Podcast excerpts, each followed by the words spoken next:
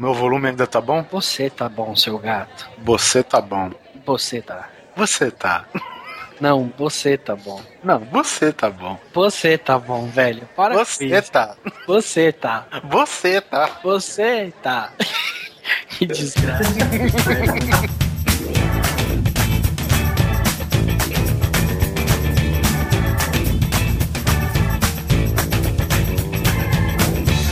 Grande Coisa. Um podcast que é bom, mas que também não é lá grande coisa.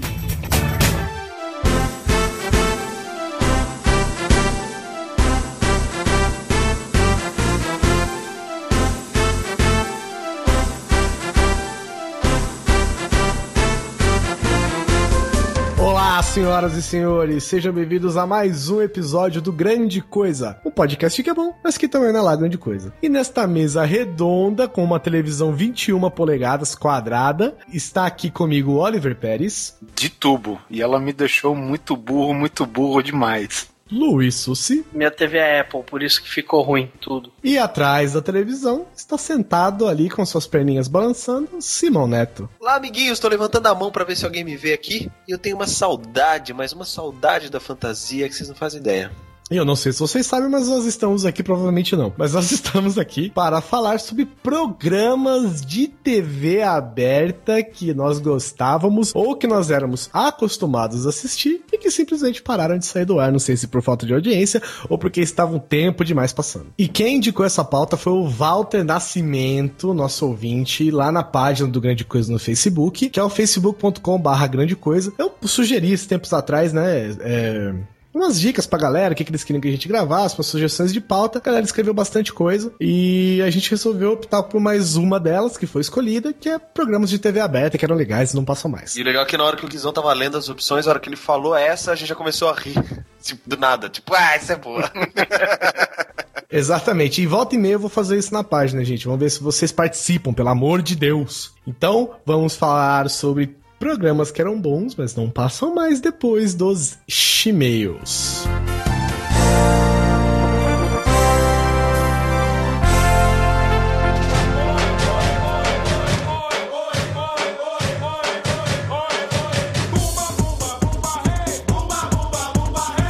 vamos para mais uma leitura de e-mails e comentários e de repente, quem sabe, alguns recadinhos do podcast Grande Coisa, episódio número 24, Dossiê Milf. Episódio, digamos assim, com garbo, com elegância, com peitos, né, Susi? Mulheres, seminuas, gel. Elas podem usar se elas quiserem, nós aprovamos. Eu achei que ia ter uma, uma grande quantidade de pessoas reclamando, né? Porque, ah, podcast machista tal. Ah, vamos falar sobre. Ah, eu não acredito que vocês estão falando sobre isso, tal, tal, tal. A gente tentou trazer um pouquinho de informação, né? Basicamente um podcast sobre cinema, né? Em teoria. Sim. Mas, cara, é, é uma grande coisa, cara. É humor, é brincadeira, então. Que bom que a galera levou, no, levou o espírito, né? Da gente. Os nossos É. comentaristas são fantásticos. Mas antes de tudo, antes da gente partir pros comentários, eu quero começar já com os e-mails. O primeiro e-mail é do Felipe Souza, que ele diz o seguinte: Fala coisas. Vamos falar de um homem sortudo. É o Vincent Cassel. Sim, ele é o dono dos gêmeos da Belushi.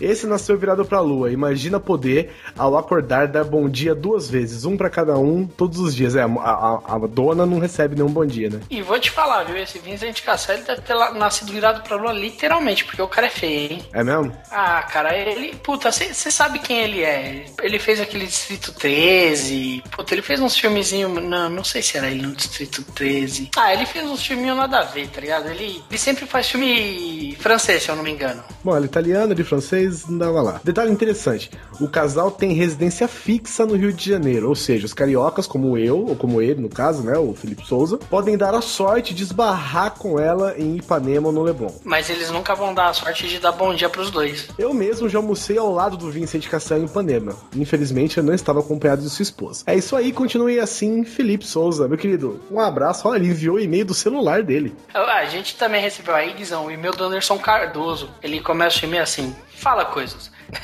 Eu já vou começar o e-mail batendo. O quê? Mas é, então aí ficou suspense, né? É importante Aí ele- deixar claro nesse É, momento. pô, ainda mais nesse cast. Ele fala, mas que porra é essa de esquecer a maravilhosa Sarah Michelle Gellar? Ou para quem não conhece, simplesmente a Buffy. Bela Milf Penélope Cruz quase foi esquecida também, mas a Buffy não perdoaria nunca. Cara, é que a Buffy já tá guardada nos nossos cuecões, entendeu? Pra você não ficar triste. É porque eu, eu, pensei na Buffy, né? Eu pensei na Buffy na época. Eu, a hora que você falou Buffy aqui, inclusive, eu pensei em, em Buffy. É. E ela tinha o quê? Não tinha nem 30 anos na época que ela fez não, Buffy. Super não. Inclusive, cara, se eu não me engano, ela não se enquadra aí no nosso ranking, hein? Ela tem 36 anos só. Ah, não, não, não, não, não. Está fora do padrão MILF de qualidade por enquanto. Tá errado por mais 4 anos. Ela tem 1,63 se te ajudar em alguma coisa. a gente acabou deixando mesmo, mas a Penelope Cruz ficou aqui, né? Nós não esquecemos de falar da nossa querida Latina. E uma dica que ele dá também é pra gente dar uma, uma gugada, né? Uma googlada, uma pesquisada numa milf chamada Lisa Ann. Eu pesquisei quando a gente recebeu o e-mail e vou te falar que speechless, velho. É. Tem o um último e-mail aqui que é da Miriam Juliana. Ela não fala exatamente sobre o episódio de MILFs, né? A gente até esperava isso, né? Já que o comentário é um comentário feminino. Mas ela fala o seguinte: Boa tarde, coisas lindos. Miriam, 25 anos, Arapongas, Paraná. Uh, acompanho o ótimo trabalho dos senhores desde o Nerdrops. Já tive o prazer de conhecê-los, Oliver, Polar e Susi. Ou seja, eu e o Simão estamos fora porque ela conheceu vocês na Campus Party de 2011. Gosto muito da forma que abordam os temas e dos comentários bem pontuados, como o do Guizão sobre a foto do botão não curtir no Facebook, né? Passei a adotar essa resposta para todos aqueles que fazem o comentário perto de mim. e ela também sugere aqui uma pauta pra gente, uma, Miriam, em breve, em breve. É. A gente vai deixar o tema surpresa ainda. É, não, o tema surpresa eu vou falar, cara. A gente pretende que seja foda. Foda, foda, foda, foda. É um tema que todo mundo já conhece, mas abordado de um jeito que ninguém nunca viu. Vai ser um cast de 6 horas. Vai ser ao vivo, inclusive. É, embrace yourself, né? Agora vamos para o nossa página grandecoisa.com.br no post do podcast 24 sobre as milfs, as mamães de Hollywood. Susi, vou falar uma coisa antes disso. Eu queria dar um detalhe sobre o cast de agora, sobre TV. Eu vou esperar que vocês auxiliem a gente, mas cara, você tem noção que a gente não falou absolutamente nada sobre a manchete? É, não, a gente falou, mas acabou cortando na edição. tá aí, né? A verdade vocês nunca vão saber. Exatamente. Começando um abraço aqui pro nosso querido amigo Luiz Butes, né? Ouvinte assíduo do Grande Coisa e frequentador da nossa página. Não se esqueça, se você não curtiu, facebook.com.br grandecoça. O Michael, ó, o Michael é dos meus, né? O Michael dos Santos Bag mandou um parabéns pelo bom gosto ao colocar a Mila Jovovich na vitrine do cast. Ela tá tatuada nos nossos corações. O, inclusive, essa vitrine quem fez foi o Oliver. Na verdade, o Oliver diz que quem fez essa vitrine foi Deus, né? Já que as beldades da vitrine não foi ele quem fez. O Oliver quase rendeu o divórcio fazer essa vitrine. Foi o que disseram, né? Ele teve que fazer isso escondido, bicho. Sim. Um, um, abraço também pro Otávio Oliveira, que diz que o tema é muito bom, mas só faltaram algumas representantes nacionais. Bom, é, que bom que você lembrou, tem Monique Evans, Vera Fischer, Antônia Fontinelli, Letícia Spiller, entre outras, né? É, quem também mandou aí um comentáriozinho lá no Facebook foi o Almighty Pro Bermuda, comentou pra gente, e a Lucy Lawless no Eurotrip, que ela fez aquela cafetina com aquela roupa de couro vermelha, ela tirava aquela roupa e. Loucura, velho, loucura. Eu ainda tô tentando visualizar ela dando um mortal sem roupa. Um abraço também pro Alex Negola Souza. Um abraço também pro Skazinski, que não falta nunca com a gente. Um abraço também pro Bispo, nosso brother in arms aqui. O Bispo comentou bastante. Comentou, ele se respondeu, né?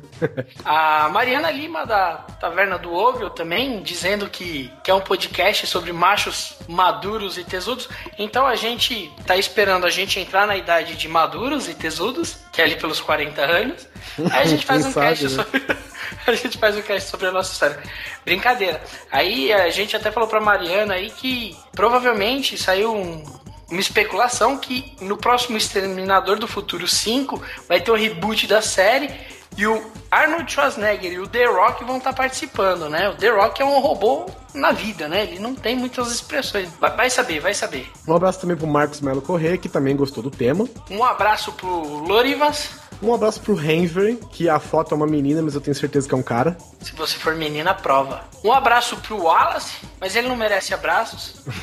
o Wallace estava com a gente nesse cast, inclusive, né? O Wallace é o carioca que mais quer ficar no em São Paulo que eu conheço, cara. Vira e mexe, ele tá aqui, aí ele manda mensagem. E aí, vamos no churrasco? Aí ele manda uma mensagem na sequência. E o churrasco, aproveitando o tema Julino, né? Oh, olha a cobra, não, é mentira. É tipo assim, ele manda mensagem, olha o churrasco. Não, é mentira. É muito triste. Um abraço pro Wallace. Um abraço também pro nosso querido Wise Tomás no cu masturbando. Grande esse, grande nome, viu? Deve ser parente direto de Dom Pedro. o Jon Snow também comentou aqui. Olha só, celebridades. Sim, sim. O Haddock também um abração para ele. Ele falou que o episódio foi tão bom que ele acabou de ouvir, virou pro lado e dormiu. É, tem que lavar a mão depois, hein, meu amigo. É. Muito bom. Abraço pro Luke Reis, que falou que a gente fez dele um garoto muito mais feliz. E o Léo Brusque aí mandou, aproveitando, né? Mandou pra gente também, falando que o episódio foi um excelente e não poderiam ter escolhido o melhor tema para falar nesses tempos de protesto. Só mulheres lindas para acalmar os ânimos da galera. E você pode ver, Léo, que o gigante voltou a adormecer, né? Nós acordamos o gigante um momento, depois do Haddock, por exemplo, ele né, voltou a dormir depois e tal. É, na verdade é que assim, ó, acordamos. Durante o cast ele foi sacudido e no final ele dormiu. Esses foram os comentários dos e-mails desta publicação, né, desse podcast número 24 do CMUFs. E agora vamos partir para o episódio sobre programas de televisão que nós gostávamos de assistir, mas que não passam mais. Vamos pro cast. Fala garoto, fala garoto. eu não esqueço do bocetinho.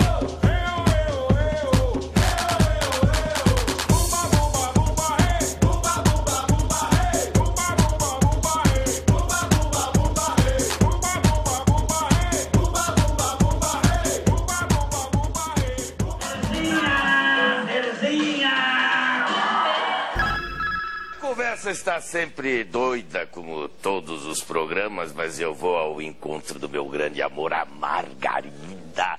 Meu Deus, com aqueles cabelos louros, aquele par de seios. Não, não, não, não. E aquela margaridinha tatuada no. Nossa, aquela.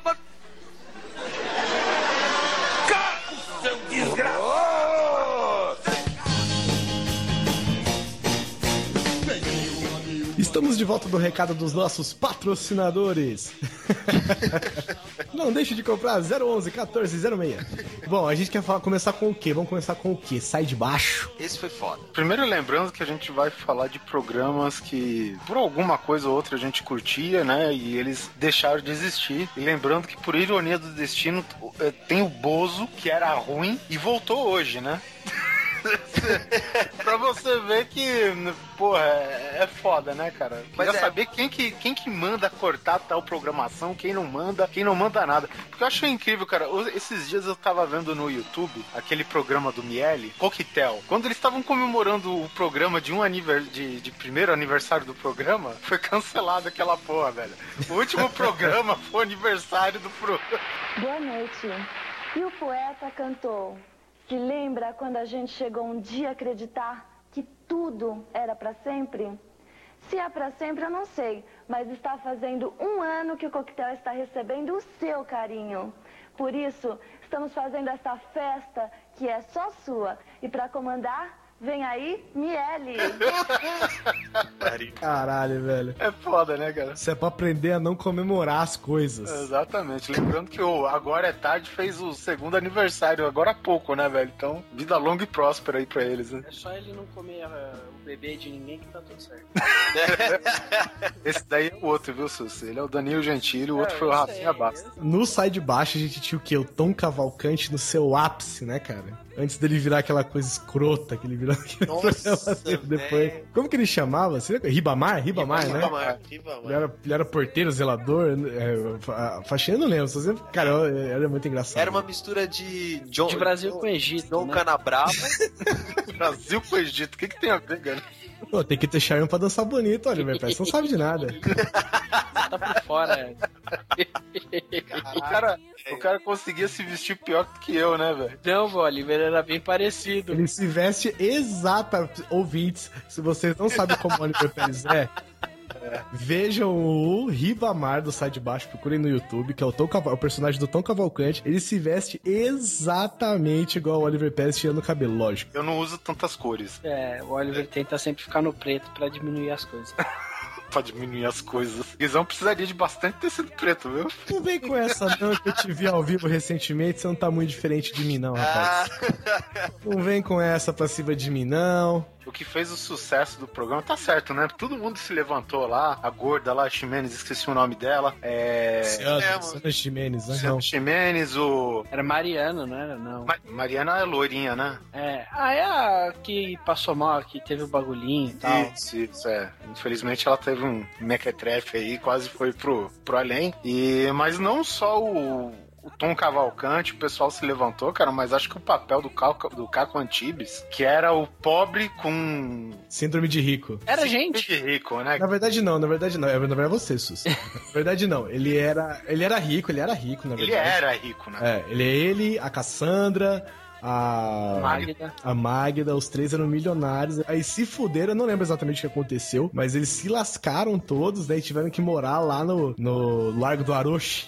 Na casa do. Tio Vavá. É, do tio Vavá, exatamente. E, e, cara, é, ó, quem dirigia, quem criou a série foi o Luiz Gustavo e o Daniel Filho. O Daniel Filho é fudido, né, cara? O cara nasceu na Rede Globo e vai morrer na Rede Globo fazendo reality shows. Não reality shows, mas fazendo sitcoms, né? Na minha opinião, quem segurava esse programa era o Ribamar, o Caco e a Magda. Yes. Yes.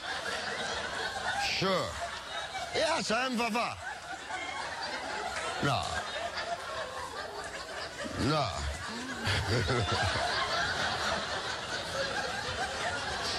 no.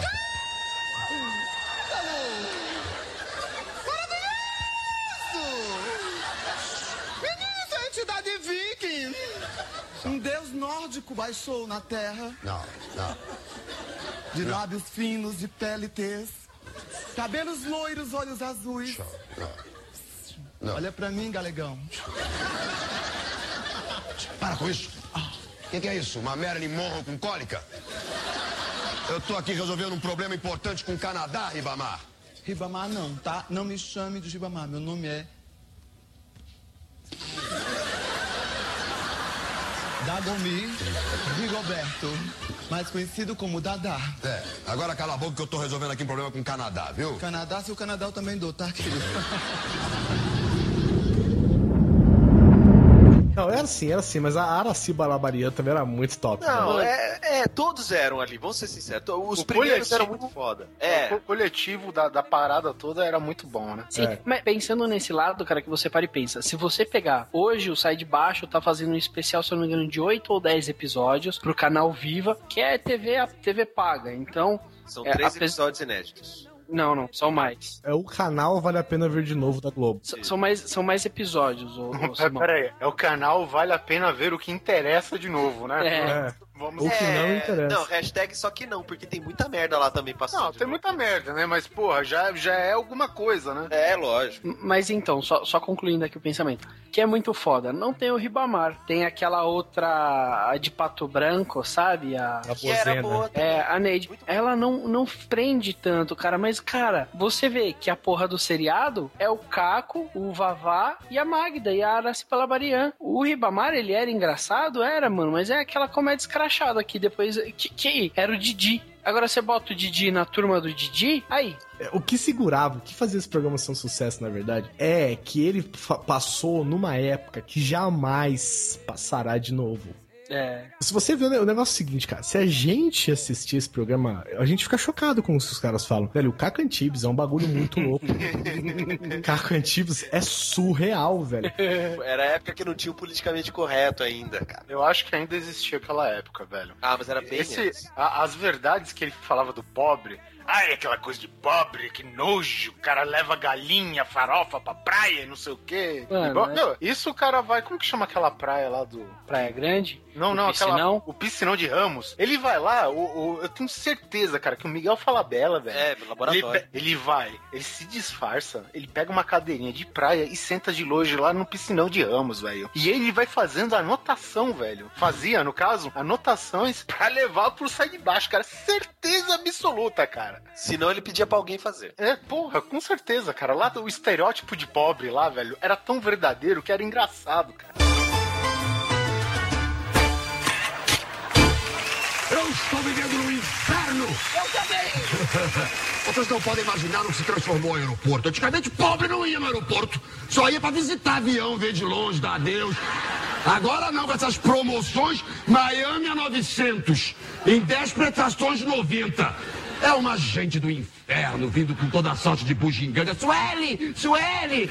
Olha minha mala aqui que eu vou no free shop comprar um micro-ondas! Umas velhas carregadas de raíto de sol e creme tortulã. Eles vão pra Miami comprar creme argentino. É uma, é uma coisa desgraçada, Cassandra. Agarro no vídeo, se agarra no to tostadeira, então eles adoram, né? Adoro fazer sanduicheira. Aí falei que tem uma sanduicheira importada ali, tá em conta. As aeromoças servindo aquele lanche desgraçado, elas nem olham na cara, elas vão assim, ó. O cara come aquele sanduíche seco, cinco horas depois elas vêm com a bebida. Já tem um velho assim, como é que faz? Água!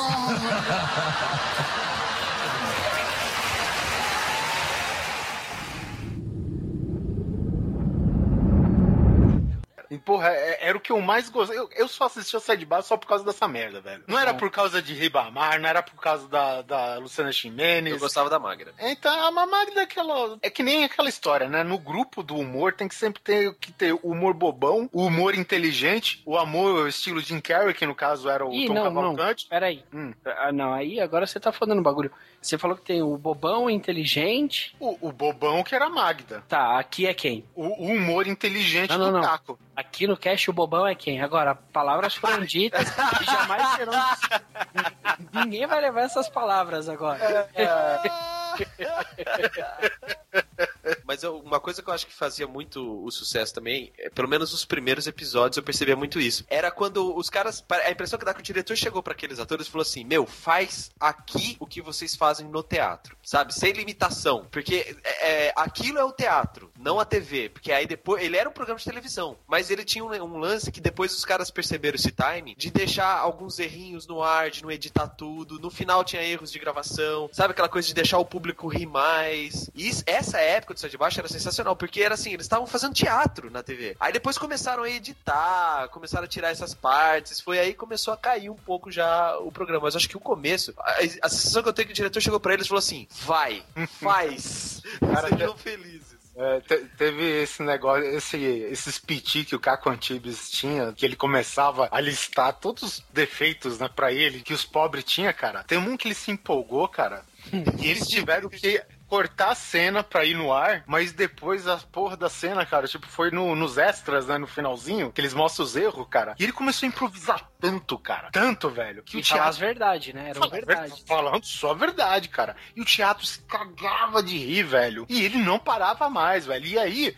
porra, a cena foi, foi obrigada a parar porque o elenco inteiro tava no chão rindo, entendeu? Aí não, não dava, não, não dava, né, cara? Mas, porra, ele, é, pelo que me falam, né, ele é meio que um ser humano meio nojento, o Miguel Falabella, né, velho? Mas esse papel aí é muito bom, cara. Se você gostava do Miguel Falabella antes, assiste os novos, porque, mano, impagável. O negócio é o seguinte, cara. É, é como o Simão falou. é, são atores, são. Tirando o Tom, o Tom Cavalcante, né? São atores de teatro, entendeu? São grandes atores de teatro, todos eles ali, tirando, sei lá, Marisa Hort, mais alguns. O, o Miguel Falabella, por exemplo, o cara é roteirista, velho. Diretor, entendeu? Então, velho, pra ele é coisa de um segundo fazer um, um- um diálogo frenético, entendeu? Cara, e não tem pra ninguém, velho. Ator de teatro não tem pra ninguém. Porque, o, por exemplo, o Cacantibes, quando ele começou com aquela porra da professorinha, salvem a professorinha, ele começava lá. Ah, aí fica lá, escrevia com giz na lousa. Salvem a professorinha. Velho, no final, ele tinha uma história, acho que demorava tipo meia hora até ele falar isso. Ele, tipo, e com as suas mãos carcomidas, as unhas quase úmidas e não sei o que, sabe? Levou-se as suas mãos ao ar lentamente com aquele giz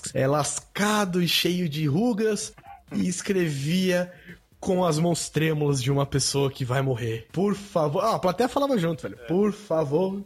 Salvem a professorinha. Cara, os caras ficavam loucos, velho. Então isso, isso, isso muda. Cara, era um programa muito bom. Ele foi, ele foi ficando ruim com o tempo, mas isso é natural na TV, principalmente na televisão brasileira. O brasileiro, ele não tá acostumado com seriado, né? Que é Não. uma vez por semana e acabou. É, então, o negócio aqui é novela, cara. A cultura do brasileiro é novela. É todo dia, segunda a É. sábado, e Tanto- naquele horário. Tanto que ah, recentemente teve um seriado bom, que era com a Deborah Bloch e com o Vladimir Bricha. Que porque nessa onda de seriado nova aí da Globo, nem sei se é com eles dois, eu não tenho certeza, que eles eram um casal que eles estavam se separando. Passou, uma, Ah, tempo- teve, teve. passou uma temporada na Globo e acabou, velho. Mas, pô, o seriado era fenomenal, era Ah, muito. mas é assim, cara. Os Aspônios foi assim. Sim. A conspiração, parece, não lembro, foi assim. Todos são assim. O que, o- só que a Globo também, ela, ela faz uns episódios, umas coisas que são meio zoadas também, né? Eu vou te falar, cara. Um bagulho que a Globo é imbatível. Imbatível, cara. É minissérie. A Globo é imbatível em minissérie, cara. Não tem nada. Você pode assistir mini- minisséries, claro. De qualquer lugar, velho. De qualquer lugar. Nenhuma, velho. É tão foda quanto a da Globo. Velho, Alto da Compadecida, mano. Eu acho que é a, maior, a, a melhor minissérie que eu já vi na minha vida. na minha vida, que virou filme. Ainda é um dos top filmes que eu já vi. E é Globo, né, cara?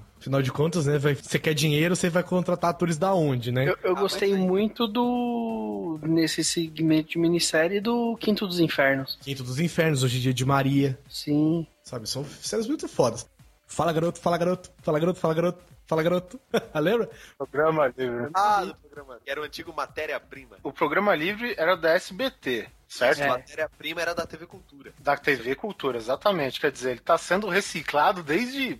lá vai lá. Serginho Grossman chegou e falou assim: é isso que eu vou fazer da minha vida. E os caras Mentira. acreditaram. E é difícil entender, né, velho? Como que o cara fica tanto tempo no ar sendo nada demais, né? Cara, ele- é, é exatamente por isso, cara. Ele faz um programa que não, não. Por exemplo, assim, ele não atrapalha ninguém.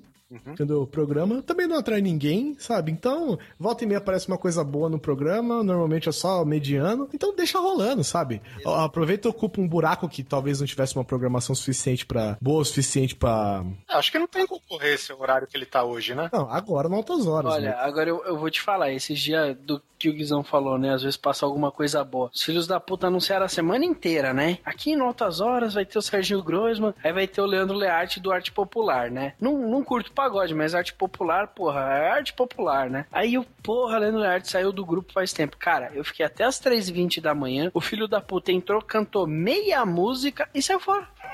Pois é, depois você assistiu o Corujão e foi dormir.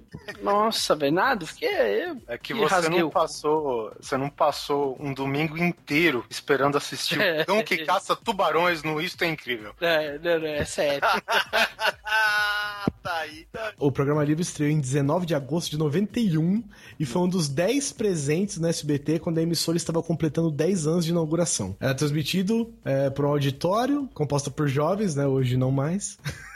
Aí tinha um palco, um palco, qualquer coisinha lá e tal. Cara, tinha um monte de porcaria, né? Tinha gincana, tinha braço de ferro, imitação, piada, né? Lembra? É, tava mais pra passo ou repassa do que outra coisa. Passo ou repasso é outro que vai entrar nessa lista aqui já já. Cara, esses dias passaram uma reprise, mas assim, só um trechinho do programa livre. Acho que era do programa livre, se eu não me engano. E Fala, aí- garoto, fala, garoto. fala, garoto, fala, garoto. Aí tinha uns humoristas lá no programa e eles estavam convocando o pessoal da plateia pra contar piada, velho. Quem que tava na plateia pra me contar piada, velho? Danilo Gentili. Danilo Gentili na praia e contou uma piada ruim pra caralho, velho. Que quase saiu socado de lá. Tava os dois andando na rua assim, aí passou uma mulher boa, né? Aí o que não era cego assim chegou porque era cego e falou assim: Ô véi, você viu a morena, malandro? Vixe, apavora, meu. Aí o cara que era cego, né? Falou: Ah, não vi, meu, eu sou cego, velho. Ou é mesmo, desculpa, meu. Aí depois passou outra ruiva: Olha a ruiva lá, rapaz, você viu? Ah, mas não vi, meu, eu sou cego, já falei, velho. Aí passou outra morena, você viu a morena agora, meu? Ah, meu, eu sou cego, eu não vi, velho. Você não sabe que eu sou cego? Aí passou outra loira. E agora você viu a loira? Você viu a loira? Ah, meu, eu não vi, meu, eu sou cego, velho. E agora, agora você viu? Eu vi, eu vi, pronto. Então porque pisou?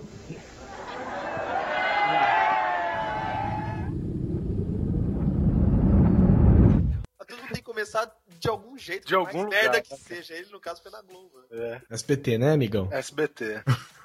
Ninguém começa por cima, filho. Só quem tá. Só, só os caras que dá bunda pro diretor, mas. Já deu sorte de não ter começado na MTV.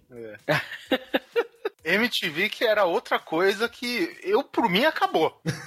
acabou, faz tempo que não existe. Mas eu acho que, assim, antes da gente falar mal, a gente tem que falar o que, que ela tinha de bom, porque as- ah, tem uma geração inteira de pessoas que não conhecem a MTV mesmo. Ela tinha MTV, o música. que ela tinha de bom? Hermes e Renato. Pronto, vamos pro próximo.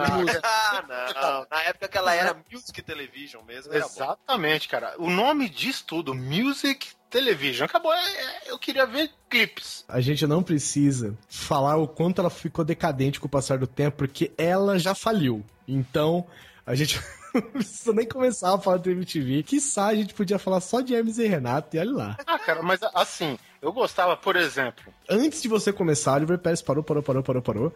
Vamos agora para um outro programa da extinta, falida e enterrada, Deus a tenha, MTV, que é o único programa bom, né, da vida do Marcos Mion. Que é o que ele faz até hoje, né? É, hoje, hoje, na verdade, o Marcos Mion, eu, eu vi um- uma vez esses legendários dele, ele basicamente pega a essência do que era o piores clipes do mundo, que era na fase decadente, quando começou a fase decadente da MTV, ainda era algo muito bom que acontecia na MTV, que era justamente o piores clipes do mundo, né? E antes, ele fazia com piores clipes, ele pegava detalhes, cara, horríveis, cara, e, e sem mencionar que todo programa tinha clipe do Kiss, porque afinal de contas, né, de 10 clipes, 20 era escroto, né, meu? Vocês que nunca assistiram piores clipes do mundo, saibam de uma coisa. Vocês hoje, vocês hoje só conhecem o Supla Por causa dele. por causa dele. É, por causa da casa dos artistas. A casa diz é muito boa, o Supla votava nele mesmo, pra não criar confusão com ninguém, velho. Olha que otário. Mas assim, e hoje o que, que ele faz? Ele pega cenas da, da televisão, do geral, não, não mais de música, né? Às vezes até de algum programa musical, mas não exclusivamente de clipe e tal. Ele pega cenas da TV que ó, ele capta alguma furada e vai mostrando. Ainda é legal, cara. Essa, só isso, acabou Legendários. Exatamente, o cara pegou a única coisa que ele fez bem e só, só mudou de canal, cara. O, o, o Legendários em si é um programa bem merda, né? Todo ele. Mas, cara, tem esse pedaço que é o pedaço que segura. Afinal de contas, é, é o que as pessoas querem ver. E eu acho legal que quando tem a Fazenda, acaba a Fazenda, já entra ele comentando, velho. Um programa cheio de bunda só podia sair muita merda, né, velho? tá aí. Do Papito. Papito, é. Entra aqui, Papito. Cara, e era legal, né? Porque ele usava, ele usa, né, bastante o recurso do chroma key, né? Sim. O, Ele cro- só o cro- usa chroma key. Não, a MTV só usa chroma key. o- mas a MTV usa pra que você não preste atenção no fundo, e sim no VJ. Ele não, ele quer que você preste atenção no fundo. E, e, tipo, ele meio que interagia com a cena que ele congelava. Não, para essa cena, para essa cena, para essa cena, tá ligado? Aí ele, ele começa a fazer os trejeitos dele lá na frente, cara. Muito bom, cara. É, é a única coisa que ele fez na vida. Como que chamava aquele, aquele carinha escroto? Na época, não o, o meãozinho dele agora. Lembra que tinha um cara que ele zoava pra caralho, velho? Que o cara fazia uma dança escrota. Sidão. Sidão, cara. Puta que pariu, Sidão. O, o Sidão, cara, ele era tipo, sei lá, esses caras aí que trabalham meio que de contra a regra. E ele acabou sendo zoado tanto, o bullying. Você vê que o bullying não é uma coisa relativamente má. E, e o bullying hoje é somente mal aplicado. Olha a controvérsia. Na verdade, o bullying gera caráter. Exatamente, aí.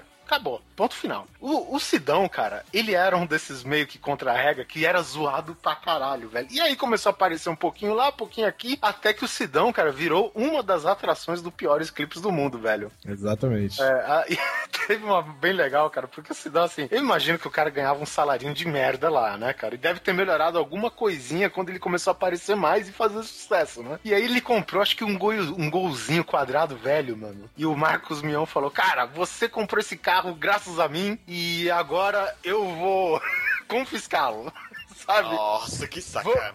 Vamos à praia com o seu carro, cara. E aí os caras foram pra praia, velho. E o Marcos Mion dirigindo, cara. E o Marcos Mion ia dirigindo, raspando no guarda-reio, ras- raspando nas paredes dos túneis, tá ligado? E no final ele estacionou dentro da água da praia, velho. Que filha da puta, né? Cara, mas o cara ficou bem chateado. Não, provavelmente deve ter ganhado outro. Melhor ainda, né? É, cara? com Mas- certeza. Esse mas- cara não devia ser nem dele, cara. Sim, cara, mas você fica, cara, você fica muito chateado. É, é, é uma confusão de sentimentos, né? Você, na verdade, você não sabe se você fica chateado ou se você dá risada. Eu, na dúvida, eu dava risada pra caralho, mas Podia ser pior, podia ser pior. podia ser o meu carro, né? Não, a confusão de sentimentos você podia, sei lá, sabe, tocar uma na hora. Pra saber. O cara viu carregação e o cara de pau duro, né? Mas, ó, foda-se e vamos para o próximo. Vamos lá.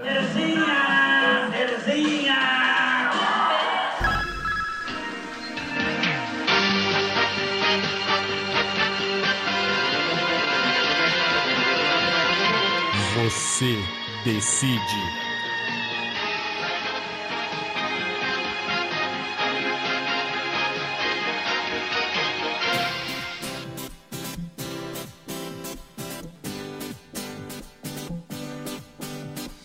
Você Decide é um programa bem bosta, né, velho? Cara, era muito bom, não era muito bom, velho. Você Decide era muito bom, cara. Eu ainda acho que não decidia porra nenhuma, cara. Ah, não, não importa. Eles foram. Ele, ele, ele, ele passou de 92 a 2000. Caralho, foi bastante, então. Foi oito anos, cara. E você voltava por telefone.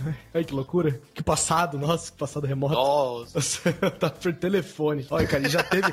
Assim, pra quem não, não conhece o que é Você Decide, é o seguinte: tinha um programa, era um programa que ele passava. É, é como se fosse um- uma série, né? Ali eles inventavam um episódio com uma trama qualquer. Normalmente era uma trama de, de assassinatos, né? Um- É, Era, uma digamos coisa assim, era uma novela de um episódio só. Exatamente. Ela começava e terminava no próprio programa. Só que chegava um certo momento em que você decidia entre dois finais. Então você, vo- né, teo, né na, teoria, né, você votava e o final mais, mais votado ganhava. Aí esse final era apre- apresentava na hora no último bloco. Cara, e já teve, ó, já teve Antônio Fagundes, Tony Ramos, Valmor Chagas, Lima Duarte, Raul Cortez, ali o doidão. Suzana Werner, Carolina Ferraz, Renata Ciribelli, Celso Freitas, Luciano Renata Zafir. Ciribelli, a do Sabe? Fantástico? Exatamente. Caralho, E sabe, cara, sabe Deus, né? tá fácil pra ninguém, hein? Ó, pra você ter uma ideia, cara, em 2001, ele foi até 2000. Em 2001, ó, as pessoas reprisaram, velho, alguns episódios, cara, do Você Decide. Olha que loucura.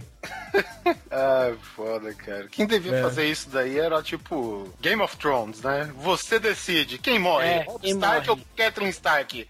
Foda-se, morreu um, o outro morreu porque era, tava no roteiro mesmo, né? Fazer o quê? Eu lembro até hoje do Você Decide que teve um episódio que bateu 50%, mano. Acho que foi coisa de um voto que deu diferença e os caras apresentaram os dois finais. Olha que fera. Eu me lembro do episódio do Chupa Cabra, velho. Que era um cara vestido de macaco branco. Desses que saía da jaula do, do Sérgio Malandro, sabe? Só que branco. É, só que branco, claro. E foi reprisado, cara, porque eles estavam tentando. Eles estavam tentando melhorar um pouco a audiência, porque tava passando aquela novela. Tava passando a reprise daquela porra daquela novela Tropicaliente, que passou no ano passado, no ano anterior, né? A 2000, provavelmente. E pra você ter uma ideia, a audiência do, do, do, do- Você Decide foi a pior audiência já registrada do que qualquer outra novela já tinha tido, velho. Caralho, mas o que eu lembro é que quando saiu era super mega inovador e a galera ligava. É, mas a reprise já não foi suficiente mais pra galera, né? Ah, é. Pra você ter uma ideia, a Globo ela ficou abaixo da SBT e abaixo da Record, velho, nessa quando passava a porra do Você Decide. E lembrando que Record na época era tipo, né? Tava passando coisa de igreja na hora. É. Vocês querem saber por que, que o Ratinho ele comemora quando eles passam a Globo, sabe? Toca música, sirene, o nego sobe nas mesas e dança? Porque é o seguinte, a Record faz tipo assim, um ponto e meio de audiência, o SBT faz dois, a Band faz três e o Globo faz tipo 29. É, entendeu? É, é essa assim, cara. Porque se você liga a TV e não quer assistir absolutamente nada, Deixa na... você deixa na Globo. Verdade. Você vai no consultório, tá na Globo, você vai no tudo tá na Globo. E, cara, e conseguir ser abaixo disso, cara, até que pariu. Eles sofreram, você também, eles sofreram até pressão, cara, do Ministério Público. Porque eles reprisavam, cara, episódios sem corte, que a classificação era tipo 18 anos, velho. Isso quem? O Ratinho ou. Ou você decide. Caraca. Eles reprisaram esses episódios que eram super pesados, assim, tá ligado? Que não, não se pode passar na tarde, né? Que tem que ser tudo classificação livre. É, mas passava de noite, né? É, ele originalmente passou de noite, mas as reprises eles pegavam esses mesmos episódios, que provavelmente deve ter dado muita audiência. É, acho que o Você Decide passava depois de alguma coisa que vinha depois da novela. Não era logo depois, da novela. Depois. Eles resolveram fazer o Intercine, né? Que era a mesma coisa que você botava em dois filmes. Não, Não, é. Mas Intercine ainda existe, não existe? não Intercine Fa- fa- não, não existe. Faria mais sentido existir hoje, né? Inter de internet, né? O pessoal votaria por internet, ficaria mais fácil. Mas estamos falando de Globo, né? Então provavelmente você ia botar por SNS. Ah, sim, é verdade.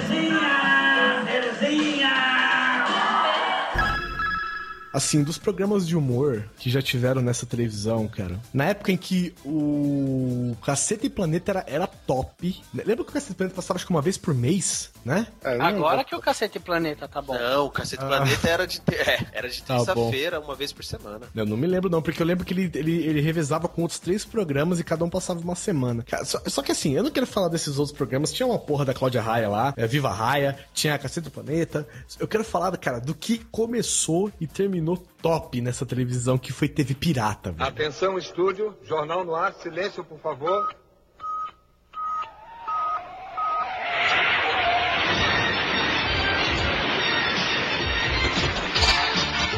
Cara, eu não lembro de TV Pirata. É, é muito bizarro, né? É, é aí que. Não, não, não, não tô zoando. É coisa de um ano. Eu tenho 28, a Mônica tem 29. Ela já lembra de TV Pirata. Eu não lembro. Eu lembro até hoje de um episódio que tinha uma mina, um cara tomando banho e tinha uma mão saindo do ralo, cara. Era um bagulho bizarro, assim. E eu tenho medo até hoje dessa mão.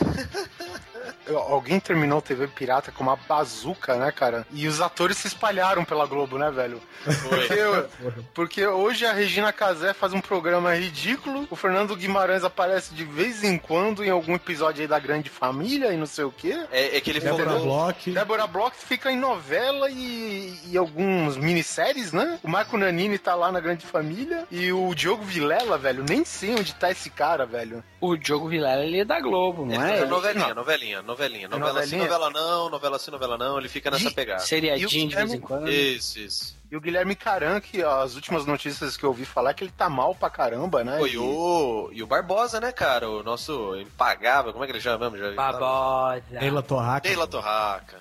Ah, morreu. É, então. Esse Ele cara morreu? pode. Não, ele ficou doente pra caralho um tempo atrás, ele já tá bom. Bom, ainda bem. Ah, quem morreu é um outro cara muito parecido com ele também, que fez aquela novela lá do é, Renascer, se eu não me engano, que ele era um dos coroner. Raul Cortez. Isso, esse que morreu. Que eu sempre confundo ele com o Neila Torraca. O, o Neila. O Neila. O... Neila. O Ney. o... o Ney. O Neila. O TV Pirata, ele era dividido em duas partes, né? Uma era com novelas, que eles faziam paródias das novelas, né? Cacete do Planeta fez isso também depois, mega muito tempo depois. Chupinhada, né, velho? Ah, é do mesmo canal, velho. Os, cara, os caras eram os mesmos, né? Vocês sabem disso, né? Que o- a galera que escrevia pra TV Pirata escrevia pra. Os caras do Cacete do Planeta, eles eram roteiristas da TV Pirata. Ô, os caras do Cacete do Planeta são fodidos. Não, cara, não, não era o, o Fernando Veríssimo, Laerte, esses caras aí? Também, também, mas eles eram roteiristas TV Pirata. O Hélio Ah. de la Penha, se não me engano, esses caras, os caras são fodidos, velho. O que, que há de errado com o Laerte, né, cara? Porque ele é um cara que se veste de mulher, mas ele não se comporta como uma mulher, velho. E ele se veste como uma mulher, sabe? É o dia a dia dele, cara. É. Ó, Laerte. Ele é uma pessoa. O é uma pessoa única. né? não, vamos, não vamos comentar sobre isso. Pergunta pro Neto. Ó, a TV Pirata, cara, ela, então ela tinha as sketches e as novelas. Cara, as novelas eram legaisinhas, mas, cara, as sketches, meu irmão. Que, diga-se de passagem, na maioria delas eram escritas pelo, pelo inigualável Luiz Fernando Veríssimo, não era? É, é, é verdade. É, e que esse era o ponto forte do TV Pirata, inclusive. E, e dentro da. Até, até o Cacete Planeta tentou fazer uma imitação mais barata, mas tinha a TV Macho, que era dentro da TV Pirata, Ah, né? era Que era com o velho. Guilherme Caran. É, o, Gui- o Guilherme Caran, velho, é, é como se fosse um bicheiro meio bombado, com a camisa aberta, os peitos aparecendo, os pelos. Ele tinha as- aquelas pizzas embaixo do, do sovaco. Aquelas correntes de ouro maciça, É. óculos escuros e mastigando palito de dente, mascando com a boca aberta, entrevistando. Tá. É, isso aqui é um programa de macho, hoje a gente vai falar. Porra, vamos falar de moda, né? Que tá na. Não só entrevistava, entrevistava a pessoa numa mesa de bar. Numa mesa ou caralho, num banquinho, não tinha nem mesa. Aí ele chamou o, o Neila Torraca, que, é- é- que o Neila Torraca, digamos assim, entre parênteses, era um designer, né? Do cara mal acabado, mas o forçado era o Neila Torraca tentando interpretar um homem macho, né? Mas tudo bem. É Isso que era mais engraçado, né? Então o que, que você usa? Você usa uns tecidos aí? Tecido do caralho, meu, usa o pano, mano, sabe? Muito bom, velho. Tinha propaganda do TV Macho lá que o cara falava assim: então você é desses que usa shampoozinho líquido de menininha. macho que é macho usa shampoo em pedra, rapaz. Aí mostra o cara tipo uma pedra pomes, velho, esfregando na cabeça. Sabonete O, o- o Guilherme Caran, cara, ele, ele tá mal das pernas, da- das pernas, da saúde geral, né? ele, se eu não me engano, tá com uma doença do- na mesma pegada do Stephen Hawking. Não tá tão avançada. É, não tá tão avançada, mas tá indo pro mesmo caminho, né? Pelo que eu ouvi dizer, ele que meio que se afastou da mídia, não quer que ninguém veja ele e tal. Ah, o cara tá no, tá no direito dele, né. É que nem o cara lá que, que fez o Marty McFly lá, o. É, mas ele, ele, ele tá estrelando É. uma parada nova aí, né? Cara, o- ele, ele fez o Baixo Astral contra a Xuxa. Ele fez o apresentador do TV Macho. E ele fez o, o namorado do Euclides. Cara, já, já, assim, já entrou. Ele tá na história, cara. Ele já é um cara que tá na história. Ele é, ele é fera. Tomara que ele melhore, tomara mesmo. Tem uma sketch, cara, que é sensacional, que era feito pelo. Caraca, velho, com o Luiz Fernando Guimarães. O Luiz Fernando Guimarães, cara, ele é, é um espetáculo à parte da Globo. Ele é muito bom, ele é Ele é muito bom, muito bom, cara. E aí ele tava um sketch lá que ele era um, um mestre cuca lá, né? Um. Como que chama? Chefe. Chefe. É, um chefe de cozinha, né? E hoje vamos fazer um frango a lá não sei o que. Aí primeiro você prepara os ingredientes, não sei o que e tal, e toda aquela frescura toda, né? Que era tudo bem invertido da TV macho, né? E agora vamos pegar o frango. E tava lá a porra da galinha viva, mano, né? Aí ele tentava pegar a galinha, era pena pra cá, e a galinha passava debaixo das pernas, por dentro dos braços, e nada, velho, dele pegar, velho. Aí ele fica puto, velho. Ele tirou três oitão, Pum, pum, pum! Pega a porra do frango assim, taca dentro do fogo e fecha a porta do forno com o pé, tá ligado? Pá! Tá vendo? E já vai com azeitona. Tem episódio que é com ele também, cara. Que o Guilherme Carani entra na sala, aí ele fala com a Débora Bloch lá que tava transando com. com... Cara, Débora Bloch era demais também. Ela, ela era demais. Todo mundo lá era muito foda, velho. Ele entrava lá, aí ele fazia: Eu não acredito que você tá me traindo. Eu vou largar de você, sua vagabunda. E não sei o que, tarará. Aí ela fala: Euclides, você está me sufocando, né? Que era o, o bordão dela, né? E o cara era um coitado, velho. O cara, tipo, era. O cara chegava tarde em casa, fudido, e a mãe ainda tava dando o cu pro marido, pro, pro amante na cama. Aí ele chega, ele senta, ele fala, cara, eu não sei mais o que fazer. Ele senta na cama, cara, aí a mulher dele senta, os dois começam a brigar, brigar, brigar, brigar, cara. De repente abre a porra da porta do guarda-roupa, cara. Sai o Luiz Fernando Guimarães só de toalha, ele senta no meio dos dois, ele abraça os dois e fala assim: não, gente, não vamos brigar. Vocês se amam, eu vejo isso. Ele dá um beijo na boca dela. Ele te ama, cara. É, é, é fantástico, os dois continuam juntos, velho. É muito bom, velho. TV Pirata é muito bom. Tem uma, cara, que eu me lembro até hoje, que não. Cara, isso nunca, nunca, mas nunca passaria novamente na televisão, cara. O cara tá bebaço, eu acho que é até o Diogo Vilela. O cara tá bebaço, dirigindo, vé, vé, vé, que nem um louco na estrada de noite, cara, na contramão, desviando de carro, os caminhão passando e não sei o que, parará, e parará, parará. Aí a, a mulher dele, que acho que é a Débora Boca, ela fala: chega, chega, eu que vou dirigindo. Aí ele, é, tá bom. Aí ela pega, cara, ela senta do carro na primeira curva, dá de cara com o caminhão. Bah! Aí morre. Aí aparece na tela. Apenas bêbados irresponsáveis deixam as mulheres dirigir. É, na- nessa linha tem até um outro lá do. do... Como que chama, cara? Ah, era outra sketchzinha com o Diogo Vilela, a Regina Casé e o Neila Torraca, velho. ah, que ele quer ser preto. Não, é isso. Aí chegou todos os três pintados de preto, tá ligado? Estilo nega maluca, velho. E aí chega o Diogo Vilela, né? Que é o filho, o, jovem adolescente rebelde. Eu vou sair do armário, eu vou confessar ao mundo. Aí o pai, o que, que você vai falar? O que, que você vai falar? Eu sou preto! Não, filho, não faça isso! Não sei o que. Tão moreninho.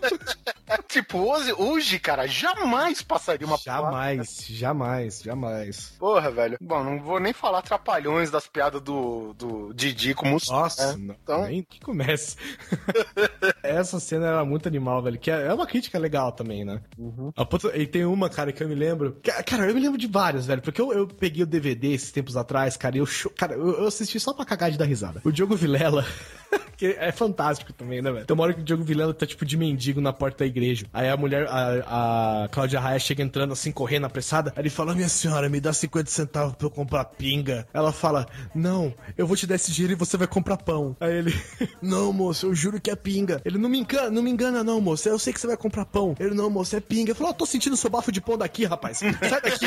Cara, É muito bom, velho. É muito bom. Aquele da Quais as velhinhas que usam pilhas alcalinas no marca-passo, muito bom, velho. E tem aquela uma que é do Sexta-feira 13. Ah, depois de Sexta-feira 13. Aí começa, ah, aquele monte de gente gritando, sangue escorrendo. Ele, Sábado 14, um dia tranquilo, sonho arado pra você, pra toda a sua família. Mostra todo mundo na praia, feliz, jogando bola. TV Pirata, se vocês puderem achar, cara, tem aí no YouTube, tá cheio, cara. Tá, tá lotado de coisa no YouTube, cara. É fantástico, velho. Fantástico, assim. É, é, é um, é um nível de humor que você nunca mais vai ver na televisão, cara. Brasileira. Nunca mais. É, brasileira, claro.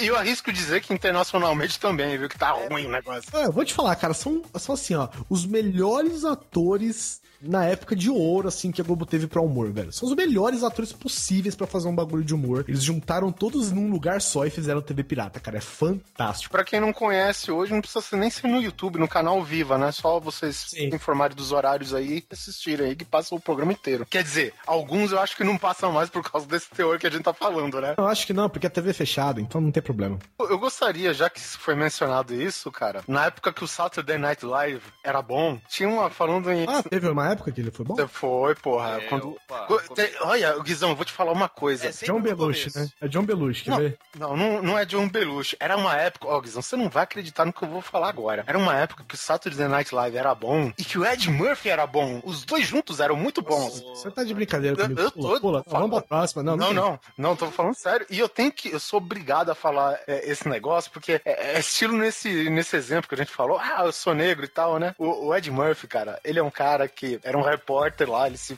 faz de um repórter, e ele pedia, isso daí era um sketch lá do, do Saturday Night Live, né? Que pra quem não conhece é um programa de humor que usa tem humor faz 10 anos. é, muito mais tempo, eu arriscaria dizer. Mas enfim, que às vezes pega de convidado algumas estrelas de Hollywood, de algum outro canto, e faz um programa de humor assim. Às vezes não sempre. É um host, né? Mas no caso, o Ed Murphy ele era fixo, ele fazia parte integrante do, do grupo Ah, do tá. Saturday Night, Night Live. E aí, o Ed Murphy, cara, ele se fazia de um repórter que queria provar que o racismo ainda existia. E, e ele, como, né, como todo mundo sabe, o Ed Murphy é negro e falou, cara, Imagina. Jura? A gente não tá falando do mesmo, Ed Murphy. ele tá tão ruim hoje que até branco ficou, né? Tadinho, velho. É, mas o aí ele falava, não, agora eu vou me maquiar de branco e eu vou, ele tipo, ele falava como se ele fosse o Goulart de Andrade, sabe? Comandos da madrugada. E eu vou provar pra vocês que o, o, o preconceito ainda está aí, que o mundo dos brancos é diferente, tá ligado? E aí ele foi lá, cara, e pintaram, jogaram pó de arroz pra caralho, colocaram um cabelo loiro nele, um bigode pra disfarçar os beijos, e, e lá se foi ele como um executivo branco, né? Ele pegou o ônibus assim, e tipo, beleza, né? Tava o ônibus, todo mundo sisudo, indo pro trabalho, enfim. E tinha ele, que tava disfarçado de branco, mais um outro moreninho à frente dele. Aí o moreninho deu sinal do ônibus, aí ele desceu, e todo mundo ficou, né? Aí o Ed começou a observar, né? Na hora que o, o moreninho desceu, velho, começou a passar mulher com salgadinho. Mulher oferecendo champanhe dentro do ônibus coletivo, mano.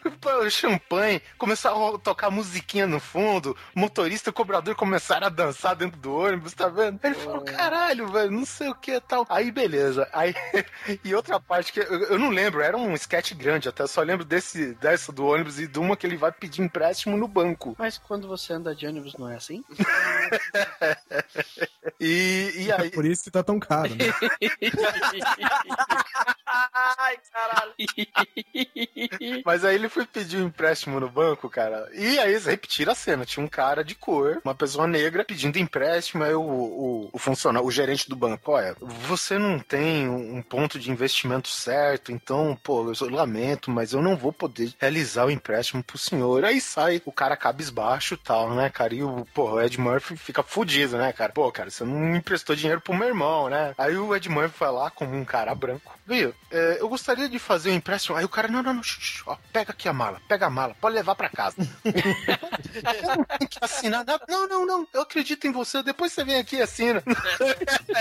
era de caralho pra caralho, velho. Na época, o, o Saturday Night Live era muito bom, cara. Inclusive, teve um episódio também com o, nosso saudoso Christopher Reeves, Super-Homem, que eles fizeram um sketch de como que o, o Clark Kent, né, o verdadeiro Clark Kent, foi selecionado. O, ator, no caso, pra fazer o papel, né, cara? Aí, tipo, não, o que que tá aqui no script? Vai parar a bala com os dentes, né? O cara foi dar um tiro na cara do Christopher Reeve, bateu no dente, ricocheteou e parou no outro candidato que morreu.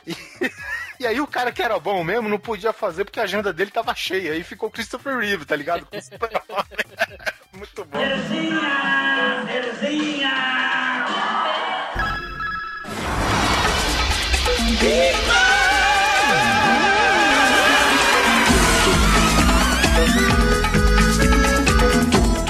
Eu estudei em escola pública, que não é lá grande coisa. A minha vida toda eu vou te falar que eu nunca, mas nunca aprendi tanta coisa sobre ciência na minha vida quanto assistindo ao mundo de Bigman. Ah, Muito foda, cara. Eu lembro até hoje a primeira vez que eu assisti a porra do mundo de Bigman, cara. Eu tava doente, com febre, e eu tava deitado no meu quarto, na casa da minha mãe. O meu pai tinha acabado de entrar em casa e, puta, eu tava lá. E aí eu lembro da abertura dos dois tá ligado, velho? Nossa, a abertura e o encerramento. O encerramento É, era não- piadinha master também, né, cara? Vazio por aqui, não é, Léo? Por aqui é sempre muito vazio, menos na época das eleições. É, por que será que nas eleições enche de gente? Porque nas eleições todo mundo quer ficar por cima. Oh, mas, mas como é que. eh, Nós estamos no Polo Sul.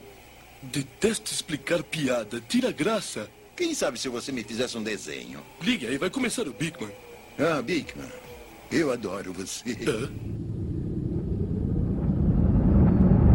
Ele ensinava ciência, velho. É tipo assim, você pega o, o Carl Sagan, põe ele na TV aberta com loucuras, ensinando o máximo de ciência possível, velho. É o Bigman. É inacreditável como o cara consegue como ele conseguia ensinar coisas complexas, complexas, de, de um jeito tão fácil de entender, velho. É, é tipo assim, sabe o que o Bem-Estar faz hoje?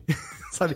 Que fala sobre frieira, bota um pé gigante, com os, os- uns micróbios dançando dentro. É o que o Bigman fazia. É muito bom, velho. O programa do Bigman era muito top, cara. Muito, muito top. Ele ensinava história, ensinava ciência, ensinava física, química, fazia de tudo, cara. Ele tinha muitos. E tinha. Não só tinha isso, como tinha o Lester. Que o Lester nada mais era que um homem vestido de rato. Ei, Bigman! ah, isso mesmo, velho. Eu achava engraçado, cara, isso, porque assim, o Lester não era um rato de laboratório, era um homem vestido de rato de laboratório, né, cara? Tipo, o, o nariz dele era um cone com uma bolinha, né? Esse era o focinho do rato. Exatamente, e ele tinha um queijo dobrado na manga da camisa. E uma coisa só pra alertar, que normalmente ratinho de laboratório é branco, né? O albininho. É, e era tipo um rato de esgoto, Ele né? era tipo um rato de esgoto, cinzão, fedido, peludo, feio pra caralho. Pode crer, pode crer. É o Mark Hitz, cara. Esse cara, o cara era muito, muito bom, velho. Pena que já morreu. Cara, demais, velho. Ele era um, um episódio à parte. A Lisa, a Phoebe, a, a Rose, elas não serviam pra bosta nenhuma, né? Só pra ler aquelas Só pra cartinhas. ler as cartinhas. É. E o Bigman eu acho legal porque é o seguinte, antes, no começo, do- na, época da, da Rose, eles liam cartas de verdade, né, da galera. Depois o programa foi começando a ser vendido internacionalmente, eles começaram a inventar cidades loucas e perguntas doidas. E isso eu achei muito legal. Cara, e, e tem umas cenas que são muito foda, velho. Tipo, ele ensinando energia cinética, energia potencial e cinética. Ele explicando por que, que o nariz segura sujeira, ele faz um nariz gigante, entra dentro e começa a jogar. Nossa, eu lembro desse episódio, mano. Muito foda, cara. Bigman é muito bom. E tinha o Isaac Newton. E o Lester com aquela vozinha, "Né, não sei se deu. Era muito foda, cara. Era muito legal. Você vai se machucar, cuidado. Era alguma coisa puta, mano, maravilhoso. Cara, e, e tinha umas, uma sonoplastia do programa. Era um negócio muito. Não sei o que, eles jogavam o negócio pra trás, faziam um monte de barulho, cara. É, é muito. Badabim, badabum, badabam, bim, bom.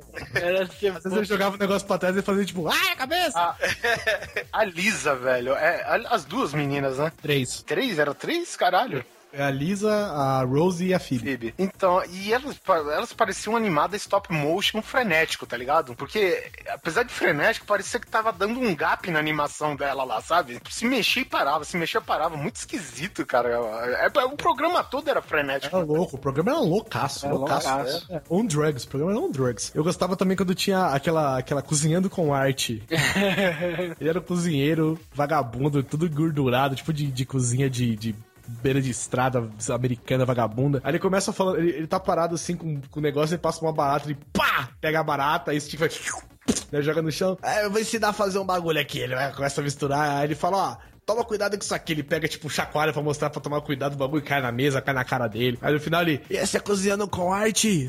Tá fora da minha cozinha. É muito bom, velho. Cara, Bigman é muito bom. É o Pousalum que fazia, né, cara? É, e o, foda é que o Bigman, ele fazia outros personagens também, né? Mas ele usava uma peruca por cima de outra peruca pra fazer um personagem, cara. É muito bom, cara. Olha, ele já fez o Einstein, Isaac Newton, o Graham Bell, o Charles Darwin, o Benjamin Franklin, cara. Já fez de tudo. E tinha um que, se eu não me engano, quem fez foi o Lester. Agora não me lembro qual. O, o Lester, ele fazia um médico de avental branco e não sei o quê. Puta, é verdade, fazer um médico. Muito bom, velho. Muito E ele bom. ficava vestido de rato com o jaleco por cima, lógico, né? Porque não descaracterizava não, não, nunca o rato. O médico não, o médico é- era um outro personagem mesmo, não era o Lester não. Eles Ah. colocavam uma peruca grisalha nele. Uma É. coisa legal do Bigman e do Lester é que os dois foram amigos até o final, né? E o Bigman, se eu não me engano, ele realmente é professor, mano. Então essa piração que ele usava na TV, ele usava nas aulas também.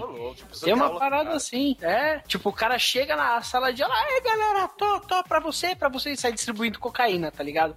ah, agora, no 3, todo mundo, cheira! Puta, aquela comoção geral ia ser foda, mano. Mas esses professores são assim nos Estados Unidos, né, cara? Professor de física, professor de química, porque é uma matéria bem boring mesmo, né? Eu não esqueço até hoje, cara, como ele explicando aquele negócio, não sei se é a expressão certa, se é o negócio da força centrífuga, que ele fez a Lisa sentar na cadeira, essas cadeiras giratórias de escritório, e tipo, e ela ficar com o pé numa parte que gire, que o corpo gire junto com a cadeira, né? Que não encoste no pé fixo no chão. E ela ficou com uma, uma bicicleta no colo, só rodando a, a roda da, da correia, né? Giroscópio, giroscópio. Giroscópio. É, é basicamente explicando pra que, que funciona a hélice traseira do helicóptero. É, e por que, que a bicicleta fica em pé em movimento, mas cai parada? Tipo, não, então, e ela começou a girar o, o pneu da bicicleta e ela sem fazer absolutamente mais nada, só girando o pneu da bicicleta. A cadeira começa a girar. É foda, cara. O Não é negócio foda, é magia. é magia, né, cara?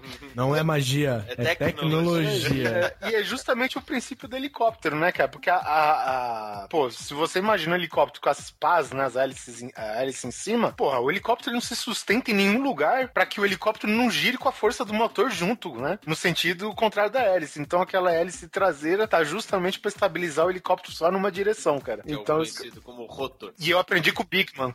Exatamente. Professor de ciências nunca me ensinou essas porra. Mas lembre-se, crianças, sempre que você fazer um experimento, tem um adulto te acompanhando, hein? É. E uma tesoura sem ponta pra você não se machucar. Não, não ti- não tire a hélice traseira do seu helicóptero, por favor.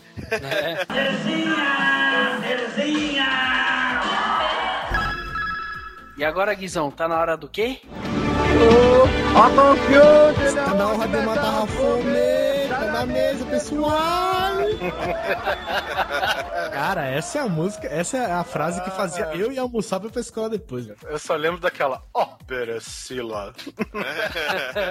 Ó, Perecila, meu amor por você é demais. Mas que demais. Ela, o TV Colosso entrou no lugar da Xuxa, né? A Xuxa saiu. Sim. E É, aí... a Xuxa saiu puta cachorrada com ela na época. Ah, tá, tá. Ah, É, demorou um pouquinho. Cara, e tinha 200 mil Gilmar, né? O programa da TV Colosso era um programa de fantoches, né, cara? De, de marionetes. E era, cara, fantoche tinha uma marionete do tamanho de pessoas, né? Que eram fantasias mesmo. E é fant... cara, é muito bom, velho. Tinha o. Era, era, era um programa de TV, né? Que era feito por cachorros. Olha que maluquice. Era, um, era, era todo um canal de televisão, né? Sim, Xuxa, Coordenado por você perdeu para isso. Você jamais será tão grande quanto a TV Colosso já foi. Se alguém souber essa informação, ou se é, ou se é lenda, que o repórter Vesgo do Pânico, ele que tava. ele que vestia a Priscila, cara. Eu ouvi dizer dessa história aí. Ah, eu acho que não, cara. O, o Vesgo, eu acho que ele é mais novo que a gente, cara. O Vesgo, até onde eu sei, ele vestiu o Corvo. Daquele programa H, O, do- OH, O positivo, sei lá. Ah, tá, tá. Mas eu ouvi dizer uma história aí de que o Vesgo ele era o, o- ele vestia a Priscila, cara. Agora tem que pesquisar pra saber se isso aí Não, procede ou não. Eu acho que ele era criança na época, cara. É, eu espero que não, cara, porque eu- eu já fui num show da VTV Colosso e eu abracei a Priscila. então eu espero muito que não. ah, não, velho, agora eu vou procurar no Google. Como é que ele chama o repórter Vesgo? Tinha os Office Boys, que eram os dois Gilmar, né? Três Gilmar, eram três Gilmar, velho. Aí tinha o Capachão, que era o. O Capachão era o que era gamado na Priscila, é isso? Ou não? E. Não, é o, o outro que era gamado na Priscila, o Perecila, era esse aí. O Capachão era aquele que falava, tipo, ah, chefinho, não sei o que, que era o puxa-saco. né? Ah, sim, é verdade. JP, JB, eu não me lembro agora como é que, que- É. o nome do, do, do personagem principal. Que, do personagem principal, não, o dono da TV, né? Cara, nenhum, nenhum dos personagens eram tão bons quanto. Ah, tinha aquele um que tinha um programa de entrevista, né? Que entrevistava pessoas de verdade. E eles falavam assim: "Ah, agora a gente vai pro nosso astronauta. Aí passava um cachorro vestido de astronauta, ele só passava e falava: Tirem-me daqui! saia fora, velho. Muito bom. E tinha o Paulo Paulada, Que era tipo o ratinho, né? é, não, ele era só um louco que dava paulada na cabeça das pessoas. Aí depois tinha o Paulo Paulada Power. Que ele era um super-herói que dava paulada na cabeça das pessoas. E o mesmo cachorrinho que fazia o Paulo Paulado, ele fazia, cara, o mais clássico de todos da TV Colosso, cara, que era o Roberval, o ladrão de chocolates, velho. Era um cacete planeta feito por cachorros pra crianças, velho. Por cachorros não, né? Por homens fantasiado de cachorro. E era bom. Puta, bom pra caralho, bom pra caralho. Teve filme, inclusive. Eu lembro que o, o cachorro que era gamado peraí. na Priscila, ele era um fantoche de mão, né? Ele era É, muitos deles eram de mão, né? É, muitos e deles eram a de mão. Priscila, velho, pô, era um sheepdog gigante, cara. Era um cara vestido de cachorro é, com uma cabeça animatrônica, tá ligado? Do- aquela animatrônica bem básica, né? Pelo menos, tá tudo coberto com aquele espelho lisão, né? Um sheepdog, pô. Mas era assim que funcionava, que é um romance de um cachorro marionete tomando uma mão, uma puta sheepdog daquela, né? E eu gostava porque os bracinhos tinham as. As porras das varetinhas, né? As varetinhas que faziam esse movimento, é. É, e os, e os caras que, os puppeteers, né? Os caras que manejavam, eles eram muito foda. Cara, a hora que passava esse cachorro abraçando a Priscila, ele abaixava só na perninha e ficava passando as mãozinhas assim. Ô, Perecila, não sei o que, caralho, muito bom, velho. Perecila. Isso mesmo, ó. Perecila. Eu só lembro, eu basicamente, é que o, o TV Colosso em si eu não via muito, porque eu via o horário certo que passava o X-Men, né, cara? O desenho. É, já era um pouco antes, eu acho, um pouco depois, não me lembro. Mas é isso aí. Eu lembro que eu assistia a porra do X-Men e ia pra escola. TV Colosso era fantástico, velho. E ele terminava exatamente como a gente começou aqui, que é o Atenção, tá na hora de matar a fome, né? Que era o cozinheiro e todo mundo chegava atropelando ele, e tocava aquela musiquinha. E aí eu ia comer, ia pra escola e foda-se o resto. do dia.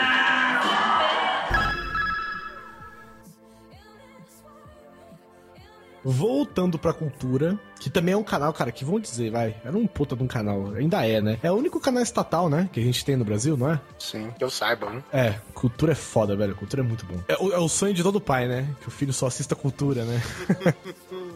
Não, mano, porque se o filho começar a assistir só cultura, eu tenho certeza que ele vai virar maconha. Nossa, oh, já vejo pedras vindo. Pedras de crack, né? Pedras ilícitas, vamos deixar assim, né? Na época tinha o Mundo da Lua, né? Que é com. O nome dele é Diego Lucas não mesmo. sei o que, não é? Bom, não importa, não importa. Na Argentina, o Rei Drogado tem a sua versão também. Você viu, Suzy? O Rei Drogado? Maratona. Era baseado no seguinte, né? Ele aconteceu alguma coisa com ele, ele pegava um gravadorzinho que ele tinha ganhado do avô, Lucas Silva Silva chamava. Ele ele pegava o gravadorzinho e chamava, né? Alô, alô, planeta Terra chamando, planeta Terra chamando. Ele, essa é mais uma edição do Diário de Bordo de Lucas Silva Silva. Falando diretamente do mundo da lua. Aí, Chu entrava, aí começava a história que ele tava contando, né? Cara, ele já enfrentou lobisomem, ele já enfrentou, se não me engano, zumbis, ele já foi popstar. Caralho, velho. Que que é? Ele é a Buffy e a caça vampiros daqui. É muito doido, cara. Ele já foi pra lua, já enfrentou o dragão com o Edson. Celu com o Edson Celular de São Jorge. Você sabe qual que é a real do Lucas Silva e Silva? O vô dele escondia droga naquele gravador. Então quando ele ligava e apertava o bagulho, Esse bichava lançou É. perfume na cara dele. É que, que nem o Susi disse, quando ele apertava o bagulho, entendeu? E era muito louco porque ele jogava um videogame que chamava Blisto, que era um Mario, né? Era um Mario da vida, assim. E tem um episódio que ele, tinha- que ele era jogador profissional de Blisto, ele tinha que tomar uns, umas pílulas muito loucas pra ficar acordado. Qual que era o joguinho que você jogava, Guizão? A versão do Mario Pirata lá? Sou Mario, sou Mario. Somário. Era tipo isso. É, cara, o, o Guizão chegou e disse pra mim, cara, que o Mario, ele tinha aquele efeito, o, o Mario não, o Somário, ele tinha o efeito do Sonic, que ele girava muito Tirava a rápido bolinha. é. E virava uma bolinha. Mas quando eu fui ver, eles não usam aquele efeito do Sonic girando, né? Que era uma bolinha. Ele vira uma bolinha vermelha mesmo, né, cara? É ridículo, cara. É, não. É uma porcaria. Isso. É uma bosta sem tamanho. Mas o Blister era bom, o Blister era bom. O Blister era bom, né? Ele jogava naquele videogame muito louco, eu não sei qual que era. E, ca- eu vou falar, o episódio do lobisomem, cara, eu acho que foi um dos episódios na... eu era criança na época, né? Acho que foi a primeira vez que eu fiquei com medo mesmo de ver um negócio, cara, porque aquele lobisomem, ele é, hoje ele é horroroso, já até apareceu no, no episódio, o mesmo, os caras, cara, 20 anos depois os caras aproveitaram a mesma fantasia. O, o o problema é o seguinte, cara. A gente, conhece, a gente já conheceu o Guizão com 3,45m. É difícil acreditar que ele foi uma criança um dia. Eu sou mais novo que todos vocês, eu sou E é mais novo que todos nós, é isso que é foda. Guizão Button, né? Tomara. E esse lobisomem ele apareceu até no Castelo Ratimbu uma vez, que é um lobisomem que usa um suspensor, usa um macacão verde. Ele apareceu, cara, e cara, o cara me cagava na calça de ver o lobisomem. Porque eles deram uma dramaturgia tipo de terror zoado, assim. Mas eu morria de medo do lobisomem, cara. Era muito louco, É que você era pequeno, era que nem eu com a mão do, do TV Pirata, mano. É, pode crer, pode crer. Cagava todo. Aí cresce e fica com medo de lobisomem. Eu sei, eu te entendo. Mas era muito bom, cara, era muito bom. Ainda tinha o X-Tudo, lembra do X-Tudo, velho? X-Tudo era tipo um. uh, uh, a grosso modo, né? Era um Bigman brasileiro, né? Não, ele era um programa de variedades, né? É, verdade. Com o, pô, o recente falecido, o Gerson, é Gerson de Abreu, né? Não, Gerson de Ma- Abreu. não, o que morreu agora não é o Gerson, não. É, o que morreu agora foi o Márcio Ribeiro. O Gerson de Abreu é o outro. Ah, é o outro que morreu também, né? Também. Você viu que o cara foi no Agora é Tarde? Apresentador, X-Tudo? É o. É, mas não é o Gerson de Abreu, não. É o Susto tá certo. É esse cara, O Márcio X. Ribeiro. Márcio O X. É, o- ele tava lá, cara, tipo, em- enormemente gordo, gigante, Mano. com uma barriga de cirrose enorme, fez Não, não é cirrose, aquilo é retenção hídrica, mano. É, um- é, é bizarro. Eu, eu assistindo aqui o canal do cara do Jacaré Banguela, né? Que ele foi na virada cultural e tal. Aí aparece o Márcio Ribeiro e tal. Logo assim, durante a madrugada eles contaram, ele foi logo pela manhã. Aí ele, porra, todo emocionado, né? Aí eu falei pra mãe, nossa, olha o tamanho dessa barriga. Seria uma pena se ele morresse agora. No dia seguinte o cara infarta, mano.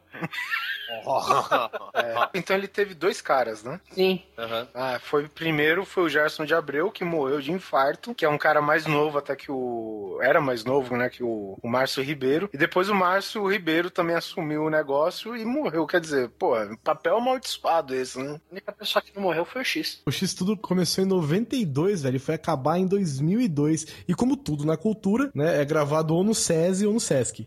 Esse, no caso, era gravado no SESI. Caralho, o, o programa acabou em 2002? 2002, cara, olha isso. Caralho, olha só, 2002 foi o ano que o Gerson de Abreu morreu, cara. Que loucura, rapaz. olha só. Eu- a vida dele tava interligada com o programa. Aí não tinha coisas de, de curiosidade, né? Tinha até o Marcelo Mansfeld participou. Sim. Aí tinha a Shirazade participava, de a Shirazade sempre, né? Esse daí eu não vou lembrar muito porque eu não via mesmo. Eu, eu, lembro bastante do Márcio Ribeiro do, do- e do Gerson de Abreu, mas. É, eu lembro bastante dele. Tem do X, né? Lógico. E, mas era um programa super legal, velho. Era, é, tipo assim, era, era o que o programa livre deveria ser, talvez. é, pode crer. Mas era um programa super bacana, cara. E, e ele deu continuidade pro Gerson de Abreu, né? Que ele fez o Agente G. Vocês lembram do Agente G? Nossa, cara. A gente. É louco, gente. Como assim Agente G, porra? Não, velho, eu, eu parei de assistir TV Cultura no, no, no Ratimbum, cara. Era, ele, ele fazia parte de um grupo que chamava Gelo, que é grupo especial pela lei e a ordem, e ele era inimigo do. E ele, ah, se liga, ele era inimigo do Coisa, central odiosa de inimigos safados e abomináveis. E todos os outros membros da, da, da Gelo, né, do grupo dele, todos eles ficavam na geladeira, porque era, tipo, era tudo vegetais, alimentos, era tipo, ele conversava com todos esses bonecos. Porque a cultura também é tipo cocoricó da vida, sempre tem que ter um fantoche no meio do bagulho, né? E era muito bom, cara, ele tinha desenhos animados, ele tinha, ele era meio pedagógico, assim, né? Ele tinha desenho animado, ele tinha umas sketches engraçadas, e foi lá pela primeira vez na minha vida que eu ouvi falar de RPG, velho. Pra você ter uma ideia, a primeira vez na minha vida que eu ouvi falar de RPG foi lá, era o, acho que era Dragon Quest, sabe? Que tinha os bonequinhos, as mesas prontas, as fichas prontas, era Dragon Quest. E eu sei, era o meu sonho comprar essa porra desse jogo. E foi lá a primeira vez que eu aprendi depois, né? O mundo foi apresentando novas coisas. Mas era muito bom, velho, porque também tinha desenho animado, né, cara? Então era puta de um programa. Muito importante destacar, cara, que os programas da cultura, velho, eu acho o que é muito elogiável, eles são todos pra cima, né, cara? É um. Todos, é, cara, todos alegres, É coisa todos cheios, alegre, é. cara. Você até que não gosta, cara, você para na frente, cara, você se sente bem, cara, você se sente zen. Sabe que é um negócio totalmente descontraído, pra cima, positivo. E aí entrava o Bigman, cara, que era, porra, tudo isso junto, mais o, aquele lance frenético louco, cara. Então, porra. Mais as drogas. Mais as drogas. Mas, cara, eu, eu ainda dou meus parabéns pra, pra Rede Cultura, né, cara? É interessante que a Rede Cultura, quando vai falar de cultura, cinema e tal, aí tem o programa Vitrine, que é todo sério, né? Não sei o que e tal, mas. É, tinha o Zump também, Zoom. O Zoom é. Mas o Vitrine também é um programa legal que existe até hoje, tá? Que dá dica E o Roda Viva também, até Roda hoje. Viva, é, cara. Porra, pô, pra você ver, né, cara? As grandes emissoras têm programas aí, às vezes. Fantásticos, né? Primeira, segunda temporada, depois cancela, você não sabe nem onde foi parar as ideias, né? Enquanto a cultura tá aí agradando geral. É, mas a cultura é estatal, né? É, é. Ninguém então foda-se. fecha, É, foda-se a audiência também. Mas é assim, cara. Vitrine é um puta de um, de um programa, né, cara? Vitrine não, desculpa. Roda Viva, né, cara? É um puta de um programa, Ah. Vitrine eu também acho bacana também. É, mas o Roda Viva é assim. Não há programa de entrevistas mais fudido que o Roda Viva, porque os caras são. Eles não estão devendo nada a ninguém. É. Entendeu? Assim, a não ser lá nos jornais que eles trabalham, os caras não devem nada a ninguém, velho. Então você vai.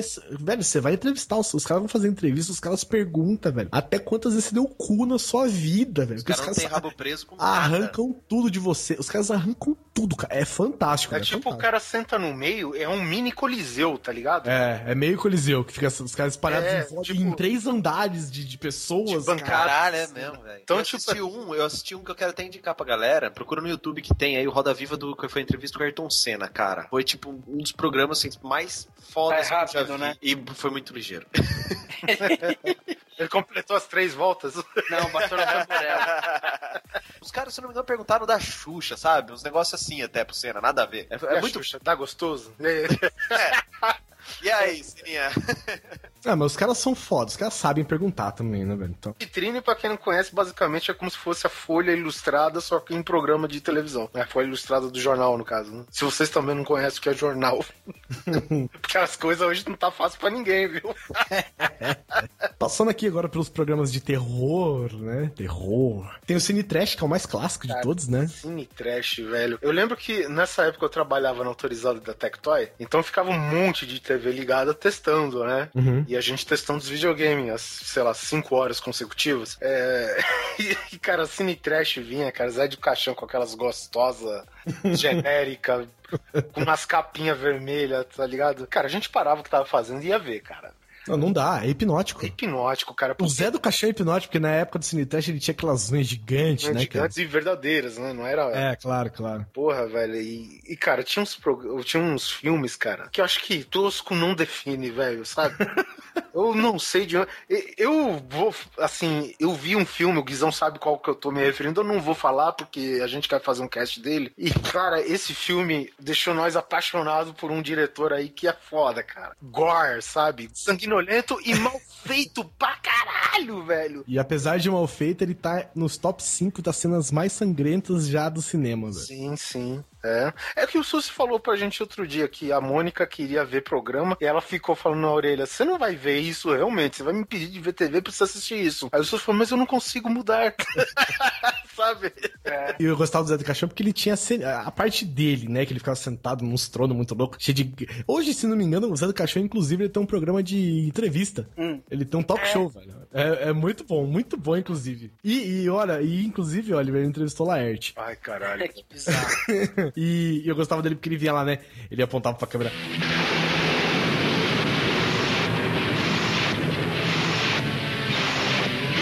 Você, você e todos vocês. Ele inventava qualquer coisa. As cobras do cemitério vão chupar sua alma quando você for ao banheiro.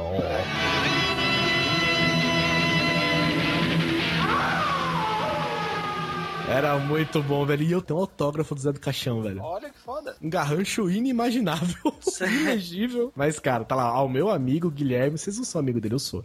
Ao meu amigo Guilherme, abraço, José Mojica Marins. Lá em Bauru, ele foi fazer a estreia de um filme que ele tava fazendo, esse último filme dele. Velho, pro cara fazer estreia em Bauru, tá fácil pra ninguém.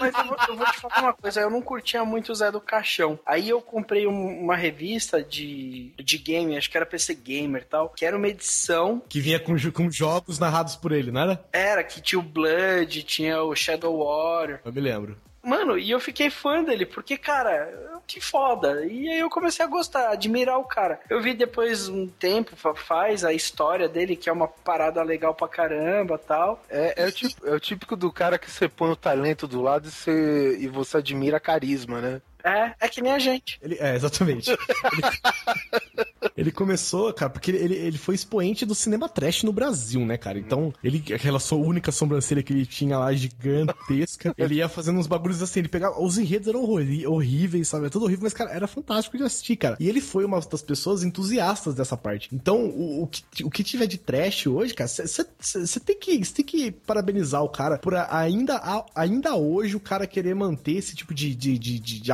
aparência, dessas coisas, né? E eu fui, cara, que ele foi fazer a estreia do filme dele, ele tava lá dando autógrafo. E eu falei, cara, eu preciso ir lá pegar um autógrafo dele. Eu falei, mas eu vou tá fudido, eu vou pegar, é longe daqui pra caralho. Eu vou ter que pegar o carro e pegar um pouco da estrada, porque é um. É tipo um, é tipo um rodoserve, assim, mas é perto de Bauru. É, que tem um cinema lá, fudidão. Aí eu falei, puta, vou ter que ir lá, vai estar tá lotado, tô fudido, não sei o que. Cheguei lá, cara, só tinha eu, velho, pedindo um autógrafo pro cara. Ele tava sentado, quieto, sozinho, tava dando uma entrevista pra alguém, assim, de uma web, web TV, qualquer coisa. E ele tava parado, cara. Eu falei, seu José, eu, eu posso pedir um autógrafo? Ele, oh, não, cara, que é isso? Sente aqui do meu lado, sabe? Aquele português dele exímio, né? Fantástico, fantástico. Aí ele pegou, velho, autografou pra mim, velho, tirei foto com ele. Caralho, cara, mano. Cara, ele é Foda. fantástico, velho. Ele não, lógico, obviamente, que ele não tava caracterizado como José do Caixão, né? Mas foi fantástico, velho. E eu fiquei triste, velho, por saber que só eu tava interessado no cara lá, velho. É. Cara, como assim? Graças a Deus existem pessoas como vocês. Muito obrigado. Não, mano, mas porra, que foda, velho. Ô, o esquema era você achar essa foto aí e jogar na net, hein? É, também é. acho. Também, chega um cara de 5 metros de altura, oh, me dá um autógrafo aí. É, claro que eu, que eu vou dar para você, para você. eu sou gigante gentil, porra. Onde vivem os monstros? Seu José, seu José, oi, tudo bem? Sou seu fã. Será que eu posso ter um. Será que eu posso ter um autógrafo seu? Ele, claro, não sei o que lá. Eu até tirei uma foto, cara, foi, foi louco. E, e, nessa linha, né, tinha também o Contos da Cripta, que era tipo uma linha da imaginação da vida, né? Porque é. ele não eram filmes, né? Porque o Cineteste passava um filme trash. O Contos da Cripta tinha os seus próprios contos, né? Enredos deles e tal. E tinha aquela caveirinha que era fantástica, velho. Começava. Tan, tan, tan, tan, tan, tan. Não, acho que não, não é essa música. Errei. Coloca o beatbox do gordinho. Depois eu ponho. E era uma caveira, né? Então tá. Apresentaram um novo filme, não sei o quê. É Creep Show que chama, né? Nos Estados Unidos, inclusive. E, e, ele tem filmes. Tem filmes, né, cara? Tem longas metragens com atores fodas, velho. Do Creep Show, né? Que é o Contos da Cripta, no caso. Cara, eu lembro até hoje de um episódio que eu assisti que o cara tava num avião de Segunda Guerra, o avião tava caindo e ele desenhou uma roda pro avião pousar. Olha que viagem de aço. Tá, caralho. É quanto da Clip saiu além da imaginação, hein? Eu acho que nesse sentido eles, eles meio que fundiam a parada, porque passava além da contos da imaginação. Passava além da imaginação aqui? Passou um tempo, eu acho. Passou um tempo. Depois que tinha acabado lá, começou a passar aqui, né? Lógico. É, com certeza. E, cara, o Contos da Cripta era foda porque começava, aí vem essa caveirinha, que era uma marionete também, né? Ele fica. Ele lembra até o Gollum um pouquinho. Ele. Ah, sei que, cara. Você falava, caralho, que medo, velho. Que bicho macabro. É a hora que o filho da puta aparecia, ele tava tipo de óculos escuros, com um negócio gigante escrito bling, ele chegava cantando um rap, sabe? muito bom, velho, muito bom. É, era a caveirinha pra frente, né? É, era uma caveirinha alegre, né? E junto também tinha aquele Goosebumps. Goosebumps. Eu não lembro se vocês já assistiram, que era, era a mesma coisa. Goosebumps, inclusive, é uma série de livros, né? De suspense para adolescentes e tal. Em português você também chamava de arrepios, mas eu me lembro de chamar Goosebumps. E, e eles eram episódios assim totalmente psicodélicos, velho. Eram cheios de loucuras, assim. Era muito bom. Tem um que eu me lembro, eu acho que até falei aqui no cast já, que o moleque ele encontra o lugar onde as pessoas perdem as coisas. Então você perde o negócio, ele vai magicamente por tubos pneumáticos até esse lugar. E aí você, o moleque encontra e entra nesse lugar e acha fantástico, velho. Porque ele, ele, ele encontra. Porra, imagina quantas pessoas não perdem coisas na história, né? Nossa. né? Então ele encontrava coisas fodidas, velho. Tipo, de, de 1900, 1400, 1300, 5000 antes de Cristo. Achou um milhão de coisa foda. E a hora que ele quer ir embora, ele não pode. Porque o cara que guarda, ele fala, velho, se você tá aqui, é porque você tá perdido. Puta, que massa. É, isso você só pode sair daqui se alguém achar você. Eu falo, mas como é que eu vou me achar aqui? O cara fala, pois é, por isso que tem tanta coisa aqui. Fica a dica. cara, Goosebumps tinha umas pegadas muito foda, velho. Não era, lógico, um cine trash, né? Aquelas coisas super produções fodidas e tal. É, que, é, é, é, o cine trash, favor, né? o cine trash também não era super produções fodidas. Não, era fodidas. Isso daí era... É, fodidas de falta de grana.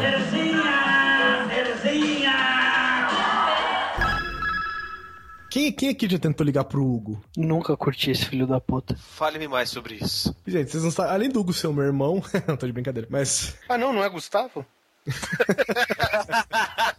Por incrível que pareça, gente, contra Against All the Odds.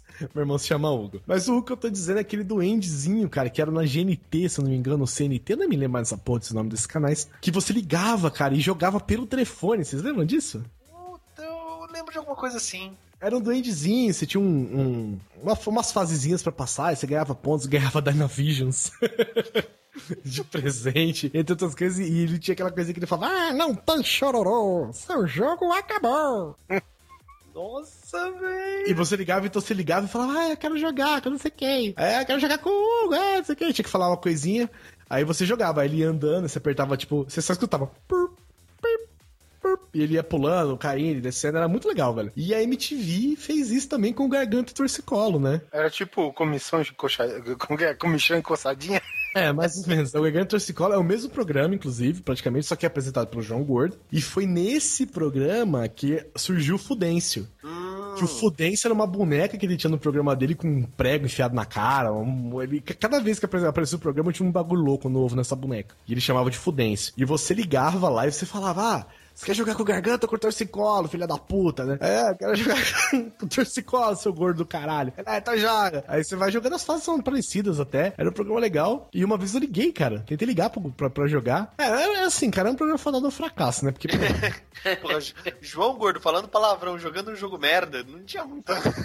O Hugo foi também, ele parou, mas até hoje o Hugo é ainda. Tem joguinhos dele, até hoje tem se você procurar. Não são joguinhos, são bem idiotas, inclusive, mas. Mas é legal porque se fosse isso na TV, pelo menos. E tinha um lag do cacete também, né? Ele era por som, eu acho. Você disse É, pula! É. Não, você não falava, você apertava o botão.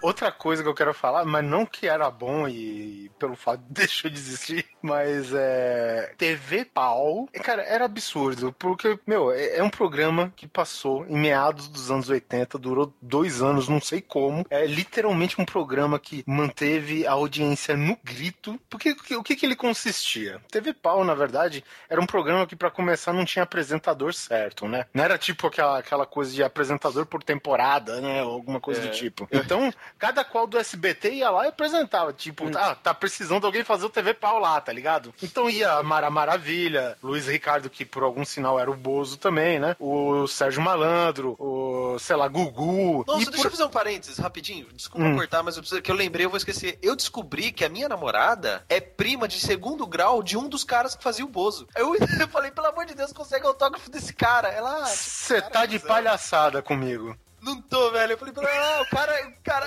Entendi. Eu falei, não, o cara, tipo, faz muitos anos que a gente não vê ele e tal. Aquela coisa da família longínqua, sabe? Eu falei, puta que foda.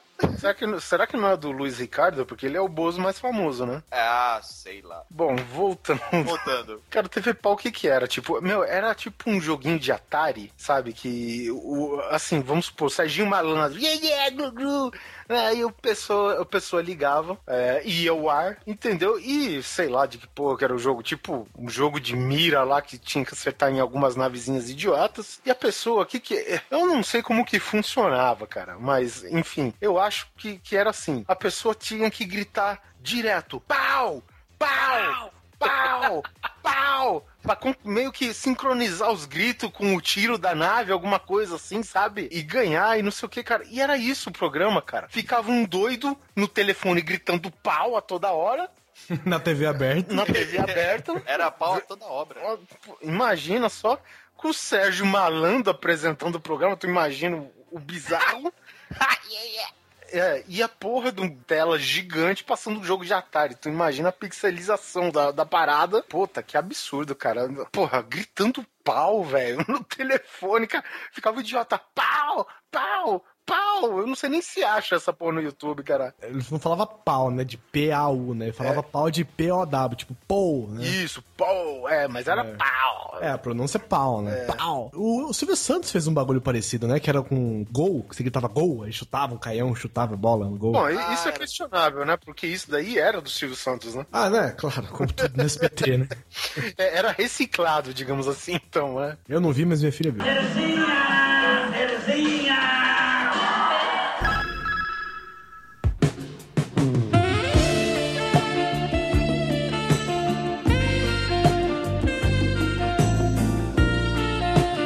Gente tem que entender que a gente passou por uma fase da adolescência, pelo menos eu sei que eu passei um neto também, que é da- mais ou menos da minha idade, que tinha alguns horários mais restritos na TV aberta, que era a única chance de a gente ver um peitinho na semana. No 011 1406, quando fazia propaganda de máquina de ginástica, era interessante assistir até o final. No 1406 tinha o Gazelle também, vocês lembram?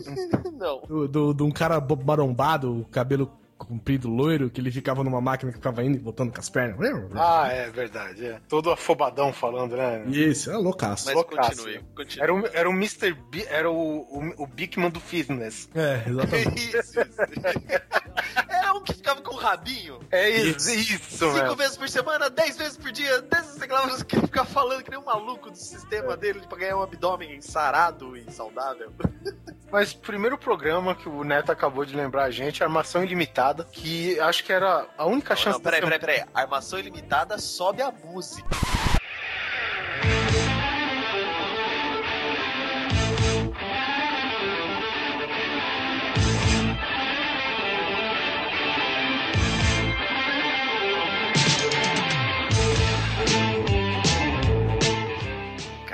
Essa música da abertura era foda pra caralho, cara. Isso fica na minha mente até hoje. Como eu curti aquele programa, cara. É, isso daí. Juba e Lula! Oh! Cara, quando eu escuto a, a- a palavra, a frase armação ilimitada, sabe quem que me vem na cabeça, apesar de eu acho que não fazer o menor sentido? É. Raul Gazola. Raul Gazola participava? Eu, Eu acho que não, mas é nome de. Ele ele é nome de gente velha e esse programa tá. é nome de programa velho. Cara, Então. obrigado, viu, Guizão, pela parte que me toca. Ah, desculpa, cara, o tempo passa, a vida é assim mesmo. Não, mas olha só. Aceite, get over. E gazola é uma palavra muito legal de se falar. Fala aí todo mundo devagar, gazola. Gazola. Aí é legal. Aí, frentista, enche o tanque de gasola aí pra mim. Não, mas o, o- eu acho que você lembra do, do Raul Gazola, sabe por quê? Porque ele era muito amigo do Cadu Moliterno. Ah, Você viu o Raul Gazola e o Cadu Moliterno junto, muita, muitas coisas que eles fizeram por aí. Eu acho que por amizade mesmo. eu não- bem, eu não me misturo muito, né? Mas enfim. olha a mágoa de não ser amigo do Cadu Moliterno aí, ó. O, o Juba e Lula, o que que é? Eles eram, eram investigadores surfistas, não era isso? Alguma coisa assim? Era, era tipo um Baywatch, né? Não é Baywatch, como é que chama? É Miami Vice, Havaí 9.0, Não, assim. era um Scooby-Doo sem o cachorro, velho. Com pranchas de surf. Em vez de ser uma perua psicodélica, era de surf a parada. Ele tinha uma pegada, uma- um apelo, que é o que tenta ser, é, assim, mais fraca, vergonho, fracassa vergonhosamente a malhação. Era aquela, aquele, aquela horinha divertida pra adolescentes da época. É porque o, o, Armação Ilimitada, ele era assim, muito aventura, né? E o Arma- E Malhação hoje é uma novelinha. É uma novelinha teen, basicamente É, isso. é um desgosto, né? Vamos chamar assim. É, exatamente. E aí era composta por o quê? Por o Juba, que era o Cadu Moliterno, o Lula, que era o André de Biase, que hoje, porra, cara, tá irreconhecível. Eu jamais falaria que o cara era o, o Lula. O Cadu Moliterno perdeu todo o cabelo da cabeça, foi tudo para no peito, né? É, cara, mas o Cadu Moliterno você reconhece, cara. O Cadu Moliterno ele tá com a cara que ele tinha antes. O Jonas Torres, né, que praticamente eu lembro dele de alguns filmes brasileiros e do Bacana, Era que, o é- bacaninha. que era o órfão lá que acompanhava as aventuras dele. O bacana não enche o saco, lembra? Era, todo o programa era um jargão. Isso, e a Zelda, que era a Andréa Beltrão, velho. Que na época tava de parabéns. Na época em que ela ainda era Andréa Beltrão, né? É. É, na É, ela tá tudo em cima hoje ainda, não? ela, Ah, tá, tá, tá, ainda tá. Não, ela Ah. nunca foi bonita, ela nunca foi bonita. Mas mas ela que... usava uma, uma, uma maquiagem fodida lá pra, pra aquele seriado outro lá que ela fazia antes na Globo. É, do mas- É, da grande família, né? É, mas mas ela tava zoada. Mas retomando o que o Oliver tava falando, nesse seriado ela aparecia várias vezes de biquíni. De é, aí que tá. Aí que tal pega. Eu não lembro em que situação que acontecia, porque ela usava óculos, né? E o óculos dela embaçava, velho. E quando o óculos dela embaçava, fudeu, velho. Ela ia tirar a roupa e só ficava uma tarjinha preta da censura. Isso, meu. E esse era o nosso momento de masturbação da semana toda. E é, e é- e é interessante deixar claro, porque assim, não existia internet, revista era impossível de você chegar perto de uma. Exatamente. Não existia como você chegar perto do. E aquilo, cara, a Globo apelava, que aquilo passava no horário que era malhação hoje. Era final de tarde, não, era? professor? Exatamente, não existia como, como nada, né?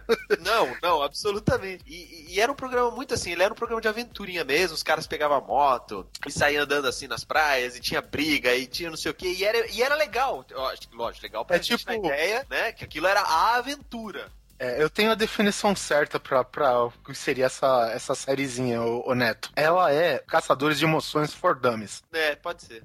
É, Pode que é ser, aquele é. filme do, do. do. Como que chama? Do. O Keanu Keanu Reeves, é. É basicamente, cara. O cara pegava sua pranchinha lá, que tinha uns casinhos, investigava, cara, e a gente esperava a Andréa Beltrão pelada. Basicamente era isso. É, e, e- era muito louco isso. Se a gente pegar no YouTube hoje pra assistir, a gente vai achar aquilo uma merda. Não, de- deve ser uma merda Deve inacreditável. ser horrível. Então, é que vocês que estão ouvindo, vendo a gente falar isso com, tanta, com tanto gosto, é porque na época é isso que, tem que, que a gente tem que deixar claro. O que, que era? Era 80 e quanto aquilo lá? Entre 85 e 88. Tá, então eu acertei um pouquinho. Então, era, esses três anos era tipo sagrado, cara. A gente parava o que tava fazendo pra ir pra televisão assistir, porque era legal, era divertido, tinha aventura e tinha, às vezes você dava sorte de pegar um peitinho, né? É, não, nem isso pegava, porque tinha. É, tinha barra, é, tinha tarja. Mas, meu, era a imaginação fértil de um adolescente da década de 80. É, isso que a gente tá falando na empolgação é porque a gente tá resgatando das nossas lembranças, né? Se a gente É. for ver hoje no YouTube, coisa que eu não vou fazer, Eu também não vou fazer, velho. por isso, eu vou guardar como sendo uma das poucas coisas nacionais que eu gostei na minha vida. Entendeu? Então, pô, fica essa, né? E a música de abertura que é muito boa, vocês tão- já ouviram aí. Boa sorte pro editor.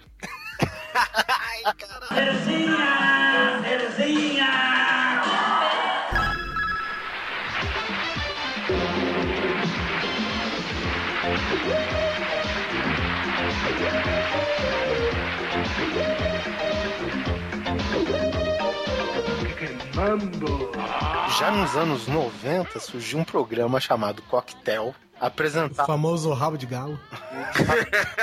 Cocktail. Só tinha rabo lá, vou te falar. E era apresentado por, pelo Miele, cara, que eu, na minha opinião, cara. Saudoso?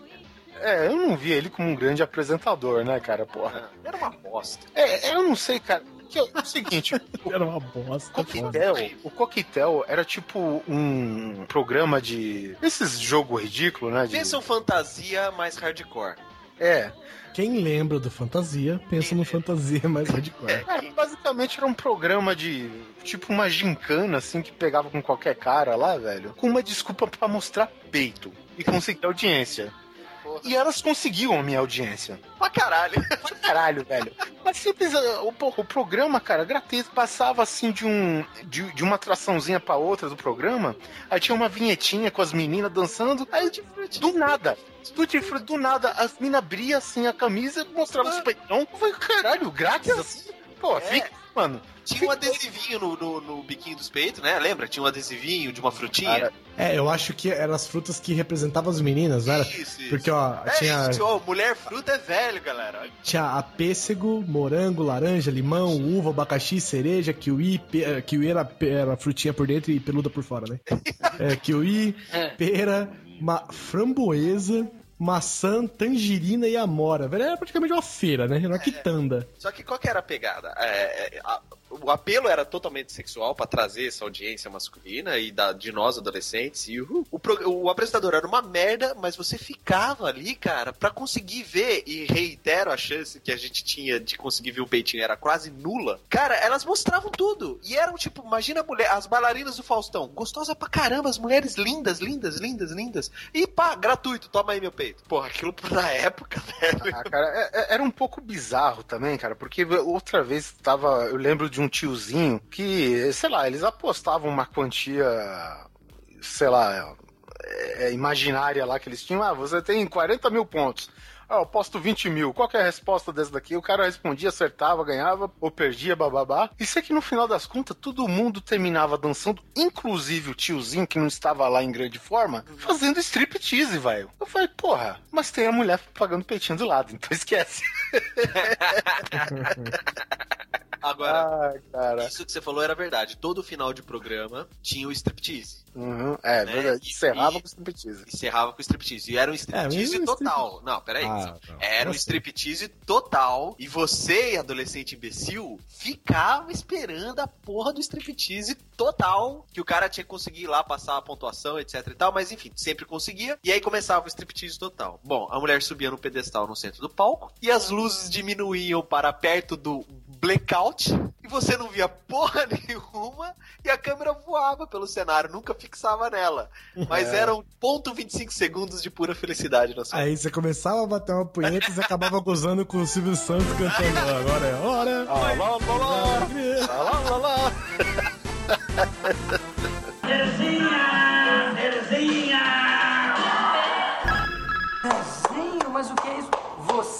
aplaudindo desse jeito, Zezinho? É pra ver se tu acaba logo, que aí entra a Bruna Lombardi e faz mais o meu gênero, tá sabendo? Claro, e o gênero que você gosta, eu sei o que, que é. É mulher pelada. Não, eu não, todo homem gosta, isso aqui é verdade. Zezinho, eu vou te falar uma coisa. Se eu botar mulher nua no programa, eu tenho certeza que muita gente vai desligar. Experimenta, gordo. Agora vamos terminar o programa. vamos terminar. É uma pena porque hoje ia ter, realmente, ia ter, pra valer, aquele striptease que você sonha tanto. Bom, então eu vou fazer um esforço, a Bruna que espere.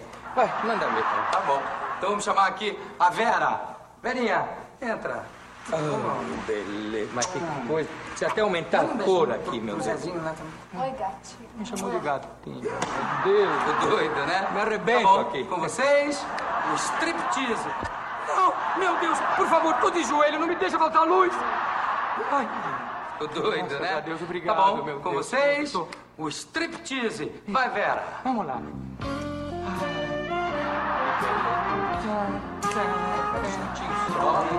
Que, que, que é isso, gordo? Que, que história de biombo? Que, que biombo é esse, gordo? Pra, tira o biombo. Pra que biombo? Pra que você... Calma, calma. É porque assim, depois, quando terminar, ela sai de trás do biombo inteiramente nua. Gordo, como tu entende disso, gordo? Tem razão, é muito melhor, gordo. Vamos lá, gordo. Ai. Ataca! Au, esse gordo é fogo. Esse programa tem o seu valor, não há dúvida. Ah, aí. Tcharam, bem devagarinho, vai, tira. Que beleza. Vera. Ai, gordo, pô, faltou luz aqui em casa, quase que eu fiquei doido. Não faz ideia. Vai. Hum. Ah, oh, oh. Olha. Isso. Agora, Zezinho, tira o biombo, vai, vai. Vai, tira o... Então, é isso, é isso. Tá toda vestida, olha aí. Como olha aí? Tá de capa, de tudo, longo. esse biombo é mágico. Mas que mágica besta. Gordo. Ô, gordo, cadê, cadê o gordo? Gordo! Zezinho? Cadê você, gordo? Ze- Zezinho? Ze- Zezinho? Ah, Zezinho? Tô aqui. Ué, ô, gordo, o que, que você tá fazendo aí na minha casa? E você, o que, que tá fazendo aí no programa, rapaz? Eu vim aqui pra te ver, ao vivo. Ah, e precisa, precisa, precisa ir no programa, por Claro, acaso? eu queria te ver pessoalmente. Pessoalmente.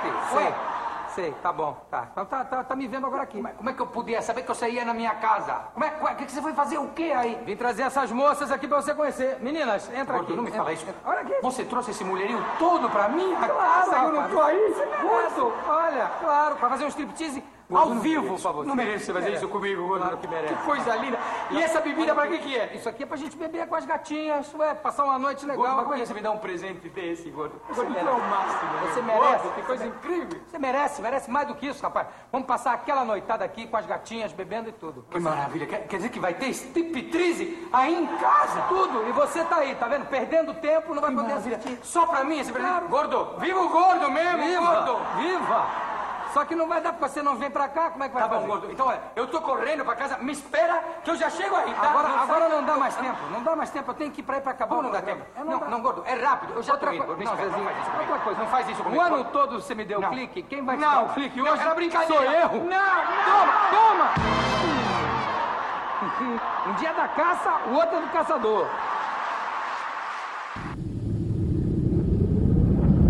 É isso mesmo, meus amigos. Isso era a década de 90. É foda. E, e vou te falar, né, cara, quando o Jô Soares fazia o Vivo Gordo, que é uma das coisas que vale a pena ver na Rede Viva, né? É Viva, só Viva, né? Pra quem não sabe, antes do Jô Soares apresentar esse talk show dele, ele era repórter é, esportivo, ele era ator, ele era humorista, né?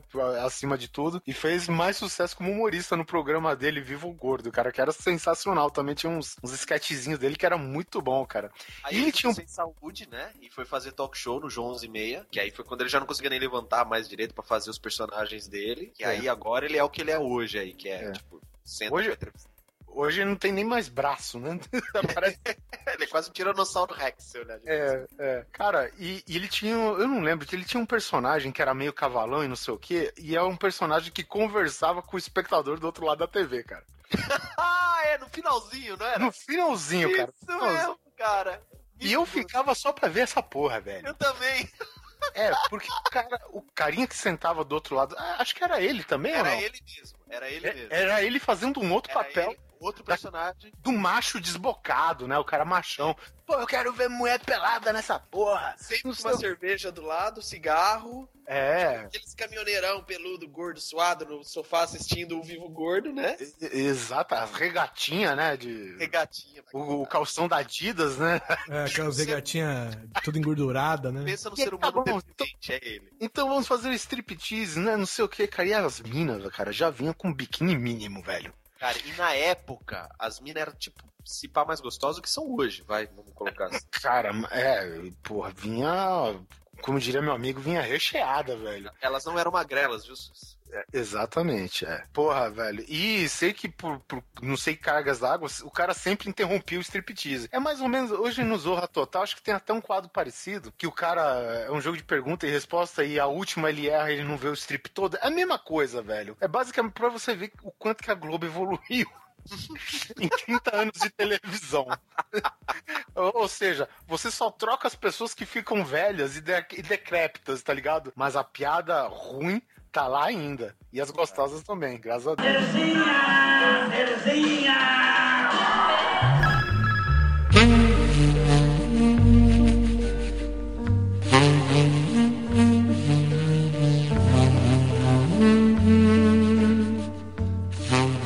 faz lembrar uma coisa, até não digo recente pra caceta, mas em comparação com o programa do Miele, que era recente, que era aquele programa meio sexy que a Monique Evans apresentava né, entre a noite e a madrugada, né? Já, sei lá, tá umas três da manhã, mais ou menos. Na cama com a Monique. Cara, é.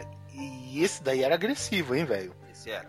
Porra, era agressivo. Ela, ela já apresentava o programa deitada seminua numa cama de motel. É. E, e era boa, né? Pô, a Monique Evans é a Monique Evans, né, cara? É, cara, é, digamos que foi o nosso pecado ela deixar de fora da lista de MILF do programa passado. Não, vamos, vamos, é, vamos É. nos redimir agora. É. Na verdade, a gente não falou de nenhuma brasileira, né? Só falou das gringas. É, só das gringas. É, até porque quando a gente falou de brasileira, veio na mente Suzana Vieira na hora, né? Então aí ficou difícil. Veio na Cara, mas é- era agressivo, porque além dela apresentar o programa seminua, cara, num, tipo num cenário que era um quarto de motel, né, velho? E não sei o que, cara, eu lembro que ela eh, tinha umas meninas que fazia strip, não sei o que, cara, e ela pegou um cameraman velhinho, cara, e a menina tirou os peitão pra fora, peito pra fora mesmo, cara, e Chaco dava soco de peito na cara do velhinho, sabe? Pá, pá, pá, e o velhinho ficou ajoelhado tomando peitado dos dois, pá, pá, pá, pá, pá, pá, pá, pá, pá, assim, sabe, cara? Eu sei que, eu vou te falar, se o velhinho não morreu lá, ele morreu na mão da mulher quando ele chegou em casa, certeza. certeza, mas esse era o naipe. E o programa terminava, cara, mostrando trailer de filme pornô. Nossa, pode Pra você ter ideia, e às vezes aparecia as paradas lá, velho. Era foda, cara. Eu vou te Só falar. onde? Que canal que era, você lembra? Eu acho que é de TV, é, exatamente. Ah, só podia ser, pra liberar umas coisas dessas, só podia ser. É, porque era vinha já naquele embalo da manchete, né? Que era mais ou menos o mesmo tipo de conteúdo, né? Mas, enfim, e isso é o que. e Desde então nunca vi mais nada parecido assim na, na, na Globo, por exemplo. Na Globo não, na, na TV aberta brasileira.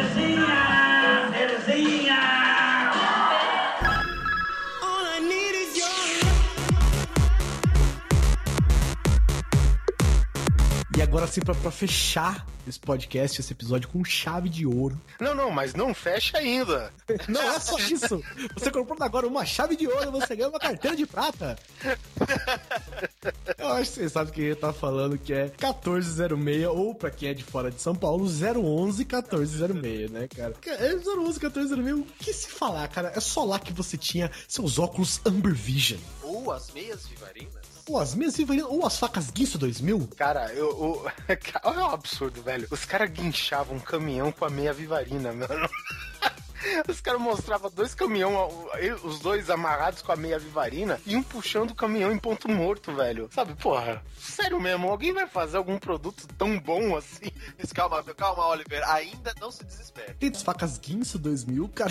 Que coisa assim, cortar não é fácil. Aí que tem um japonês, velho. Começa com um japonês em cima de uma bancada com um peixe de 500 quilos. Ele tipo dá um. E ele tipo, ele tipo ensina um. Ele, ele dá tipo um corte, sabe? De corte de karatê, assim, ha! Desses que quebra tijolo, ele tenta dar um desse no peixe. Fala, é, não é fácil cortar, não, não sei o que. Aí o cara mostra a Guinso, mesmo um japonês com cutelo. E pá! No Japão há muitas formas de servir peixe, mas só um jeito de fatiá-lo. Apresentamos a novíssima Guinso 2000. Sua lâmina em aço de alto carbono corta ossos. Com este duplo serrilhado você fatia facilmente este peru. Tem desenho especial. A Guinso 2000 pode serrar este cano de jumbo sem perder o fio. Programa, né, tinha as apresentações, aqueles americanos muito loucos, que tudo dá dor nas costas, não sei porquê. Se você não usa óculos do Amber Vision, você fica com dor nas costas, você não usa faca Guinness, dor nas costas, minha vivarina, dor nas costas, então assim. Você ainda se vira e rola a noite toda? Você acorda com dores no pescoço, nos ombros e nas costas? Apresentamos Contour Pillow. E eles mostravam que cortava cano de ferro, cortava concreto. Eu não sei por que você precisa de um cano de ferro. Você fala, ô Maria, traz a faca aqui, isso aí, pra você cortar esse cano, fazer uma obra. piada nessa época era que se o cara te atacasse com a faca Ginzo, você tinha que se defender com a meia vivarina. Porque É. era a única coisa capaz de anular o ataque de uma faca Ginzo. É, porque as facas Guisso cortam tudo porque elas têm lâminas de diamante e não precisam nunca ser amoladas. É quase uma parada do ca- Cavaleiros do Zodíaco. É, você- meu irmão, meu irmão, se é, é, o diamante é aquele diamante sem valor, né, sintético que corta vidro. Sim. Seu filho de uma puta. Se você corta um cano de ferro e um uma- uma- um, um tijolo de concreto com a sua faca de cortar pão, se você nunca precisa. Você tem que amolar na hora que você faz isso, cara. Além de você fuder a sua faca inteira, você vai dizer. Apesar que não era uma faca Guinness, provavelmente. Mas a faca Guinness é fantástica. Corta de tudo. tudo que você precisa na cozinha: cano de ferro, tijolo de concreto, lata de alumínio. Não sei por que a pessoa corta lata de alumínio no meio, mas tudo bem. E ela, ela não precisava nunca ser amolada, porque ela cortava tudo, né? As vezes Vivarina eram conhecidas porque elas nunca desfiavam, né? É, dentre outros produtos que, assim, infernizavam os nossos comerciais, cara. Porque pra gente, depois de tanto tempo, ainda lembrar do telefone, meu amigo, aquilo era o inferno na terra, cara. Ah, mas eu adorava esses programas, cara. Cara, lá é o único, é o único lugar que vende um amplificador auricular Sonic 2000. Mostra uma pessoa entrando numa sala, um outro numa- num quarto, outro numa sala e fala: "E essas pessoas vão conversar através das paredes. Você está me ouvindo? É aquela dublagem, né? Oh, estou te ouvindo, claro, irmão. Veja e ouça esta incrível demonstração. Estas duas pessoas vão tentar conversar através das paredes. Você pode me ouvir? Sim, escuto claro e forte. Impressionante! Como é que eles podem fazer isso? Usando o Sonic 2000, o incrível mini amplificador que aumenta em até 22,87% o seu poder de audição. Pior que os produtos eram os atores, né, cara? Puta, cara, eles faziam caras e bocas, tipo, oh, sim, estou ouvindo, sabe? Uma cara de, porra, muito amadorismo também, cara. Porque como é que você mostra que você tá ouvindo, né? Ah, é então, cara, mas, porra, puta que pariu, cara, é muito ruim, cara. Ó, o o Sonic 2000 ele aumentava em 22,87% a audição humana. Aí, como exemplo, cara, filha da puta, velho. Os caras derrubavam um prego numa pia de ferro, mano. Cara, um prego numa pia de ferro você escuta do outro lado da rua, velho. Você não precisa ter um amplificador auricular Sonic 2000. Você escuta. É a mesma coisa de você jogar uma buzina dentro de um, de um- de um megafone, sabe? Porque você escuta isso da, da, de onde você tiver. Você escuta um prego gigante caindo numa, numa pia de ferro, velho. Eu, eu comprei uma porra dessa no Dio Extreme. Paguei 8 dólares. E funciona? Sua audição aumentou 22,7%? Cara, eu achei bizarro. Eu comprei pra ver se os outros falavam mal de mim, mas eu só ouço os outros cagando, peidando, dando descarga. Eu não ouço o som da voz humana. Agora, o prego caindo na pia, eu vou ouvir. Então quer dizer que não é uma propaganda enganosa, olha Não só. é uma propaganda enganosa. Senhora. Ele era feito pra você espionar, né? É, ideia não, é não tinha, não tinha no comercial uma parte que falava, mas cuidado, podem estar falando de você. Aí mostrava um cara super assim, desconfiado, tá ligado? Tinha uma parada assim, tinha uma parada. E o legal é que a, a dublagem era tão bem feita que era bem aquela coisa meio sátira de filme japonês. O cara começava É. a falar um segundo antes, trava a dublagem, a dublagem parava e a boca continuava mexendo um segundo depois. Era bem isso mesmo. Di- digamos que a dublagem do Bruce Lee era perfeita em comparação com isso. E também, não só isso, tinha também a caneta Penalty Fountain Pen. Eu acho que a, a caneta feita de Penalty Fountain Pen era muito bom, velho. O cara mostrava a mão levantando assim a caneta e parecia que o cara ia tomar uma punhalada e viu uma música. "Oh, oh, oh". Aí o cara. óbvio, eu não sei porque sofrem tanto as latas de alumínio. O cara, ah, vá! Atravessa uma lata de alumínio e ele fala: Não, tente fazer isso com a sua caneta comum. É, cara. Tá aí pra ajudar todo mundo, é reciclável, pô. Porra, olha aí, só bonito, só traz coisa boa dentro dela. E ó, aí, aí a pena de também vinha com caneta esferográfica, caneta tinteiro, caneta pra mulher, caneta pra assinar cheque, pra assinar, ah, sei lá, testado de óbito, caneta pra, pra carteira, lapiseira.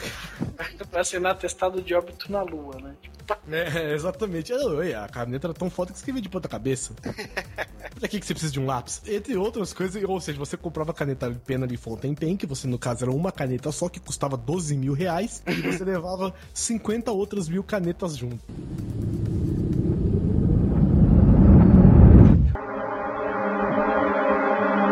Não tente fazer isso com sua caneta comum. Apresentamos a revolucionária Penary Pen. Esta incrível caneta tinteiro possui uma exclusiva ponte de irídio especialmente construída com precisão da engenharia suíça. E com design italiano, é resistente, é durável, é virtualmente indestrutível. Chega de vazamentos de tinta, pois ela vem com uma válvula de controle de fluidez de tinta que garante uma performance perfeita e deslizante. Mas, você pode escolher entre usar a bomba removível ou o cartucho descartável, porque ele é sensível à pressão e se ajusta ao seu modo de escrever, com linha grossa ou fina, para canhotos ou destros.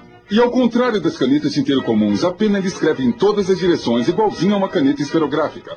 Você receberá essa caneta esferográfica executiva com refil sistema estilo Parker, absolutamente grátis. Essa caneta esferográfica Roller escreve praticamente sobre qualquer superfície, até de cabeça para baixo, e também é grátis. Quando você precisar de mais cores, essa caneta Kombi com três cores, escreve em azul, muda para verde, muda novamente para vermelho, e também é grátis. E incluímos também esta graciosa e elegante caneta feminina que é perfeita para todas as bolsas, também grátis. E esta bela lapiseira que escreve e desenha com perfeição também é grátis. Todos são seus, grátis, com a sua Penally Fountain Pen. Todas desenhadas na Itália e fabricadas com tecnologia patenteada suíça utilizando aço inoxidável.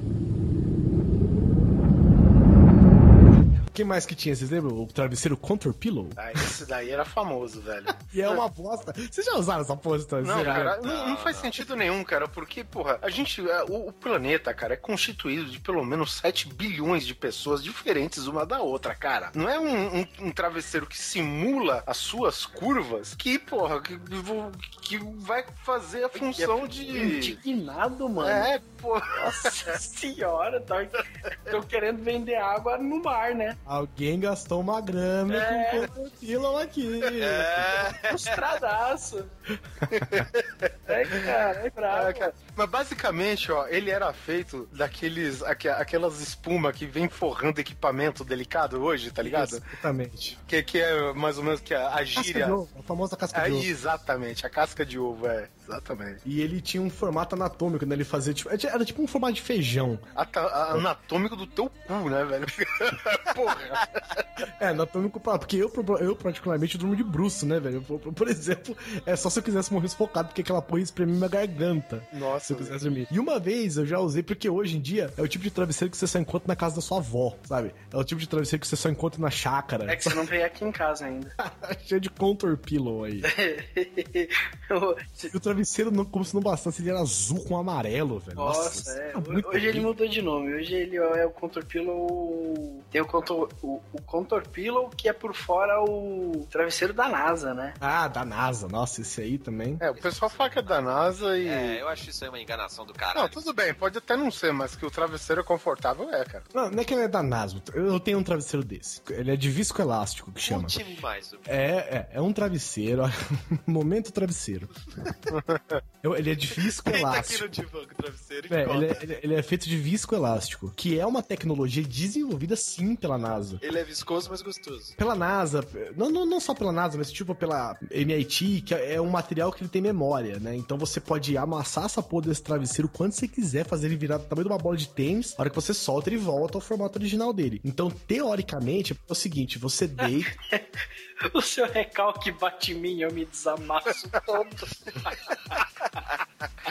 seu recalque bate no travesseiro e é, ele volta à forma que tinha. É, travesseiro com memória é boa. Quantos gigas que tem? Você dorme, liga o USB na orelha e vai embora, velho. Punção pra sua nuca já, velho. É, além de tudo isso, é, além dos produtos de aeróbica, caralho, velho, já comprei aquele um que você fica com, com as pernas fechando e abrindo. Não eu, né? Meus pais. E o do choquinho na barriga? É, mas esse aí, é, esse aí sempre teve também. Esse do choquinho na barriga eu comprei no dia Extreme. um dólar, só que vem a 220. É, mano, me dá um choque forte, eu achei que eu ia infartar com aquela porra, mano. Ele só tem um efeito colateral, você fica ruivo, né? É, minha mãe tinha uma dessas paradas de exercitar as coxas, tá ligado? E eu usei, velho. Eu, eu imagino que deva funcionar alguma coisa, se ele não tivesse quebrado nas cinco primeiras flexões, né? É, mas é que você é muito coxudo. É porque você não comprou no 011 1406, meu amigo. Ai, cara, sei lá onde ela comprou. Deve ter sido numa dessas porra, velho. A minha mãe compra qualquer bosta, velho. Isso daí é... Ah, entre outros produtos, entre giz de cera que tapa risco de carro. Ah, é... puta, entre várias coisas. É. Entre várias outras coisas, eles, eh, tem, também tinha o ferro a vapor fratina. Você lembra desse aí? Isso daí não é mais, tipo, reparo com. É, com o que diz, é endossado pela NASA, né? Isso daí é pela área 51 já. O ferro a vapor? É isso que não, o- o negócio que tira risco do carro. Ah, é. Era um, era um giz de cera que vinha com um milhão de cores diferentes que você passava na cor do seu carro e desaparecia. É. Ficava um risco da cor do seu carro. É, na realidade, o que desaparecia era a sua ilusão, filha da puta. Mas tinha o ferro a vapor fratina que é pra você que gosta de passar roupa dançando, é, na- nadando, fazendo jogging, né? É pra você o ferro a vapor fratina. Pratina, velho. E ligue já para 011 1406. Ou escreva para nós.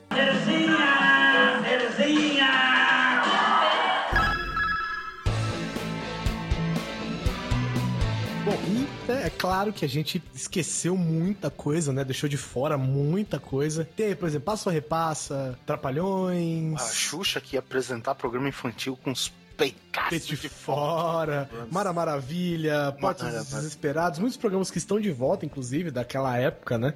É. muita coisa bacana também. Bom, mas é pra isso que a gente quer a participação de vocês. Deixa nos comentários aí o programa que a gente esqueceu, né? Lembra de alguns programas, coisas legais que vocês lembram de programas que passavam e agora não passam mais. E não se esqueçam de acessar a nossa página, facebook.com barra Grande Coisa, o nosso Twitter, Grande Coisa Underline, no YouTube, que é o Grande Coisa TV, o nosso canal querido. E não se esqueça também de, se você ouviu a gente, se você já entrou no site, mas quer assinar a gente, assina a gente lá no iTunes, procura por Grande Coisa, aproveita, dá um rankzinho lá e faz um comentário se você achar que deve. E sejam nossos amigos. E quem que pede a música hoje? Vai, vamos deixar cargos da editora aí, uma música clássica, e de repente, sei lá, todas as vinhetas do 011 1406. Nossa senhora, velho, para. Então, um beijo pra vocês, os queridos. E até a próxima quinzena. Um abraço. Ligue já para 011 1406 ou escreva para nós.